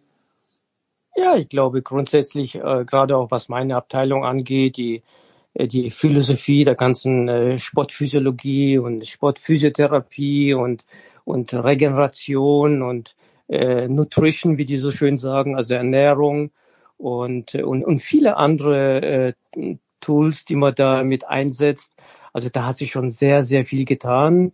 Es ist ganz klar, äh, es ist athletischer geworden. Ich glaube, die Spieler sind grundsätzlich athletischer, äh, muskulär, vielleicht besser ausbalanciert. Mhm. Äh, die Spiele schneller geworden, finde ich, äh, intensiver.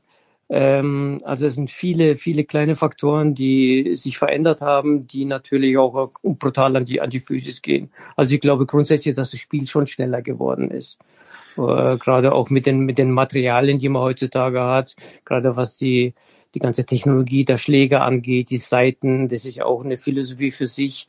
Also da wird ja auch neben dem Tennisspielen natürlich auch viel am Material rumgebastelt, mhm. um da einfach die Perfektion einfach äh, in den Vordergrund zu stellen. Persönliche Frage, musst du nicht beantworten, aber wie sehr hat's dir getaugt, dass du jetzt wieder in diesen Zirkus drin bist. Die Pause war nicht so wahnsinnig lang, wenn wir gesagt haben, wir haben uns das letzte Mal gesehen bei, bei Sascha in Paris. Okay, das ist ein Dreiviertel des Jahr her. Aber taugt dir das jetzt wieder, dass du on Tour bist? Du hast mir vorhin gesagt, du wirst zu Kaspar dann wieder in Indian Wells, glaube ich, dazustoßen. Genau, das ist richtig. Äh, ja, ich meine, ich hatte auch äh, so meine Zweifel, ähm, ob ich noch dazugehöre irgendwie, weil äh, ich habe mir das angeschaut, mit wem könntest du noch arbeiten und so. Da ist mir auch irgendwie keiner so richtig ins Auge gefallen.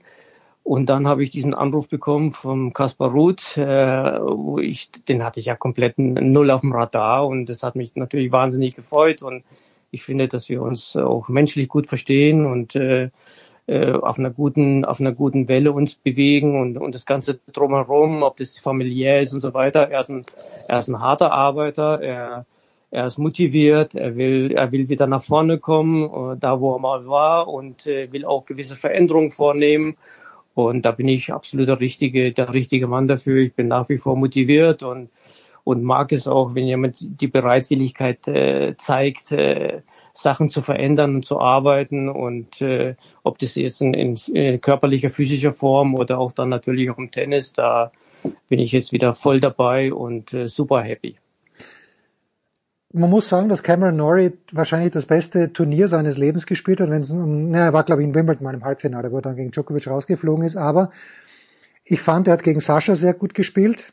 Äh, ich fand aber auch, dass er gegen Kasper sehr gut gespielt hat, weil er sehr offensiv war plötzlich. Also oft am Netz vorn gewesen, Norrie, was er normalerweise nicht macht. Ich glaube, er hat, er Kasper vielleicht bisschen überrascht, wie, wie ist denn eure Bilanz ausgefallen? Also Kaspar, der glaube ich 2023 nicht spielen können in Melbourne, weil er verletzt war, hat also keine Punkte zu verteidigen gehabt, aber mit welchem Gefühl seid ihr abgereist aus Melbourne? Ja, grundsätzlich waren wir schon zufrieden. Äh, ich glaube, äh, das, was er erreicht hat, grundsätzlich äh, super happy, aber äh, jeder, glaube ich, hätte noch mal eine Runde gern mitgenommen oder vielleicht sogar noch zwei Runden, hm. was ja dann auch interessant geworden wäre, wenn er gegen Zverev gespielt hätte. Äh, Nori war ein bisschen überraschend, glaube ich, auch für uns alle und auch letztendlich auch für ihn, äh, weil äh, klar hat er den ersten Satz irgendwie verpennt, obwohl er schon Break vorne war, hat dann mit Ach und Krach den Tiebreak gewonnen im hm. zweiten war Break vorne im dritten und sogar 0,40 Mal als Nori aufgeschlagen hat. Also hat auch diese kleinen Klitzen, kleinen Vorsprünge äh, irgendwie nicht zu seinem Vorteil genutzt und äh, ist dann irgendwie äh, bis zum Ende des Matches einfach hinterhergelaufen, hat auch irgendwie ja. nicht reingekommen, hat sich selber nicht rausziehen können irgendwie und ist klar, ja, erst einmal hat er gegen Lefty gespielt, äh, äh, vielleicht auch taktisch hier und da einfach die falsche Wahl getroffen. Äh, bei Nori hat sehr viele äh, Winner die Linie entlang, Rückhandlinien geschlagen und da waren einfach ein paar taktische Fehler dabei und äh, klar waren wir alle etwas enttäuscht, weil er war relativ gut drauf. Äh, äh, körperlich ging es ihm super, super und, äh, und äh, ja, hätte nicht sollen sein. Aber wie gesagt, grundsätzlich sind wir froh, hätte auch schlechter laufen können. Brüssel war ja auch so eine enge, enge Kiste in fünf, äh, aber naja, wie gesagt, äh, jede, jede extra Runde wäre mehr als willkommen gewesen. ja, ich glaube, Max Purcell wird so ein bisschen unterschätzt, weil gegen den noch dazu Australier zu Hause unangenehmer Gegner. Absolut. Ich habe noch, ich hab noch zwei Fragen, Alex. Die erste Frage, du warst ja auch beim United Cup dabei und äh, ja. nur als jetzt mal als grundsätzliche Einschätzung von dir, ist das ein Wettbewerb, der den Spielern Spaß macht. Natürlich, ich meine, die Deutschen haben viel Spaß gehabt, weil sie es gewonnen haben. Aber mir hat der Maxi Materer hat auch erzählt, ähm, jetzt bei dem Davis Cup, ich war in Tatabania für zwei Tage, und dann sagt der Maxi, der nur Ersatzmann war, ja weißt du, wir sind jeden Tag um drei in der Früh zurück ins Hotel gekommen. Okay, das war schon anstrengend. aber von, aber von der Idee her ist diese United Cup, äh, du warst ja beim ATP Cup auch damals dabei, ist das eine bessere Geschichte? Äh, oder wird, werden wir in zwei Jahren über, die, über, so, so, über den United Cup nur als etwas Vergangenes sprechen? Ah, ich glaube, es ist bei den Spielern relativ gut angekommen. Ich glaube, grundsätzlich ist es ja auch so ein bisschen wie so ein Davis Cup Format, äh, so ein Mannschaftswettbewerb. Äh, ich glaube, da ist einfach so eine Gemeinsamkeit, Gemeinschaft äh, dabei, äh, also praktisch auch Mixed Doppel und so weiter. Da werden, da, man spielt mit Leuten, die man so auf der Tour nicht hat, mhm. vom eigenen Land in dem Fall. Ja. Von daher war das irgendwie eine schöne Stimmung. Äh, man hat sich in der Woche einfach vielleicht etwas noch besser kennengelernt und hat dann zusammen, also war ein Zusammenhalt war richtig gut da und äh, es wurde performt und äh, ist, glaube ich, eine gute, gute Form äh, und ist auch gut angekommen bei den Spielern. Also ich glaube, da habe ich eigentlich nichts Negatives gehört. Okay. So, und jetzt muss ich dich fragen, als Franke gehst du ja fast noch als, als skiverdächtig durch, aber es gibt in diesem Jahr, ich weiß, es ist komplett fachfremd und artfremd für dich, aber in diesem Jahr gibt es eine, eine unheilige Ansammlung an schweren Verletzungen im alpinen Skiweltcup. Also ich weiß nicht, was du da äh, gesehen hast äh, bislang, aber Corinne Sutter, Schifrin kommt vielleicht wieder zurück, aber Vlhova, äh, Kilde, alle, alle sind raus im Grunde genommen. Nur die, äh, die beiden Schweizer, die es auch gewinnen werden, den Gesamtweltcup sind noch dabei im Grunde genommen. Ähm, Im Tennis gibt's, äh, hat sich diesbezüglich ja wenig verändert, oder? Dass man sagt, also schwere Verletzungen auf dem Platz, gut, das ist Zverev, der mir gerade grundsätzlich einfällt, aber ansonsten sind das eher Abnützungserscheinungen, dass ich es rauskriege im Tennis, richtig oder falsch? Ja, ist, ist schon richtig, weil es ist doch sehr einseitig. Also äh, beim Aufschlag wird sicherlich die linke Seite, gerade was Hüfte, äh, die ganze komplette linke Seite wird anders belastet. Äh, die rechte Seite, rechter Linkshänder ist natürlich Schulter, Ellbogen. Ähm, äh, in, die wird sehr beansprucht und natürlich auch dieser wechselnde Belag. Hm. Äh, da braucht es auch natürlich eine, eine gewisse Zeit, um sich anzupassen, äh, ob dieses Stop and Go auf Hardcore ist äh, oder dann wiederum auf Asche, wo halt mehr gerutscht wird. Äh, Rasen ist natürlich ein, muss man schauen, dass man halt nicht zu viele Spagate hinlegt. Also ja. da ist äh, vor allen Dingen die, die Gesäßmuskelbereich und die Adduktoren äh, sehr gefragt und beansprucht. Also ist eher der, der Wechsel. Aber äh, wie ich ja vorher schon erwähnt habe, es wird ja sehr viel dafür getan und man, hat ja auch eine gewisse Vorbereitung, ob das äh, Vorbereitungsphasen sind oder eben dementsprechend Tage zuvor mit der Anreise und man versucht sich so schnell wie möglich auch an den Belag zu gewöhnen. Es werden gewisse Muskelgruppen dann hm. mitstimuliert und neu stimuliert und dementsprechend auch äh, viel gedehnt und äh, dass es da zu keinen Überlastungen kommt. Jetzt habe ich die Rauschmeisterfrage für dich. In der Big Show 648 für Alex Stobe. Ihr werdet in diesem Jahr ja zweimal in Paris Station machen. Zunächst Roland Garros freue ja. ich mich schon drauf und äh, ich glaube nicht, dass ich noch eine Akkreditierung, ich bin auf der Warteliste für die Olympischen Spiele 2024, werde wahrscheinlich keine Akkreditierung bekommen. Aber hast du dich schon mit dem Gedanken angefreundet, dass du im norwegischen Nationaltrikot dann, äh, ja. oder im Outfit zumindest, Kasper dort betreuen wirst? Muss ich dich enttäuschen, da bin ich out. Bin da bist ich nicht du dabei. Okay, okay. Ja, der, der wird jemand anderen mitnehmen. Äh, aber das ist völlig in Ordnung, das ist auch, verstehe ich auch komplett. Und nee, bin ich leider nicht Warst dabei. du schon mal, warst du jemals bei Olympia? Ich war einmal 96 in Atlanta, ist schon sehr, sehr lange her. Äh, und äh, ich war auf der Liste mit Lina, als ich mit Lina gearbeitet habe. Okay. Äh, ich war für London eingeplant mit ihr, aber wir haben uns die Woche davor gestritten. äh, ich habe ich hab ihr irgendwie, ich habe sie, ich habe ich habe sie zusammengeschissen oder habe ihr meine Meinung gesagt irgendwie in, in, nach Paris. Und dann hat sie zu mir gesagt, Alex, we better have a break. I, I see you after Wimbledon, after, after London. Und dann, oh ja. Äh, ja, und damit war ich ausgeladen. Schade. Ja, Atlanta 1996, ja. Andrew Agassi, ja. Olympiasieger geworden, wer sich erinnern kann. So schließlich. Richtig, richtig, ja. Nee, ich möchte, vielleicht habe ich die Chance nochmal, es irgendwann zu erleben. Ähm, aber ne, ich hatte ja gehofft, äh, wenn ich noch mit Dominik gearbeitet hätte, dass wir das zusammen gemacht hätten. Aber ja, jetzt äh, Kasper nimmt jemand anderen mit, aber ist okay, äh, kein Problem, da geht die Welt nicht unter. Ich hoffe, dass, äh, dass die viel Spaß haben dabei und vielleicht ein andermal, wenn ich noch dabei bin. Ja, Dominik hätte 2016 nach Rio fahren sollen. Ich weiß schon, dass ja. der, der Günther wahrscheinlich das nicht gewollt hätte, aber ich finde, das hätte er sich anschauen können und sollen, wobei viele Athleten gesagt haben, kein Vergleich zu London 2012, ja, von den Voraussetzungen her. Ja. The Great Alex Stober, Ladies and Gents. Ähm, danke dir ganz, ganz herzlich. Das war's, die Big Show 648 Sportradio 360. Ja, morgen vielleicht ein Daily, am Sonntag äh, Musikradio 360 und nächste Woche wieder. Das war die Big Show auf Sportradio 360.de. Folgen Sie uns auf Twitter, klicken Sie den Gefällt mir-Button auf unserer Facebook-Seite und abonnieren Sie uns via RSS-Feed oder auf iTunes. Die nächste Ausgabe der Big Show gibt es am kommenden Donnerstag. Bis dahin sollten Sie die Zeit nutzen und die weiteren Angebote auf sportradio360.de wahrnehmen. Play Ball! Da ist gar nichts toll!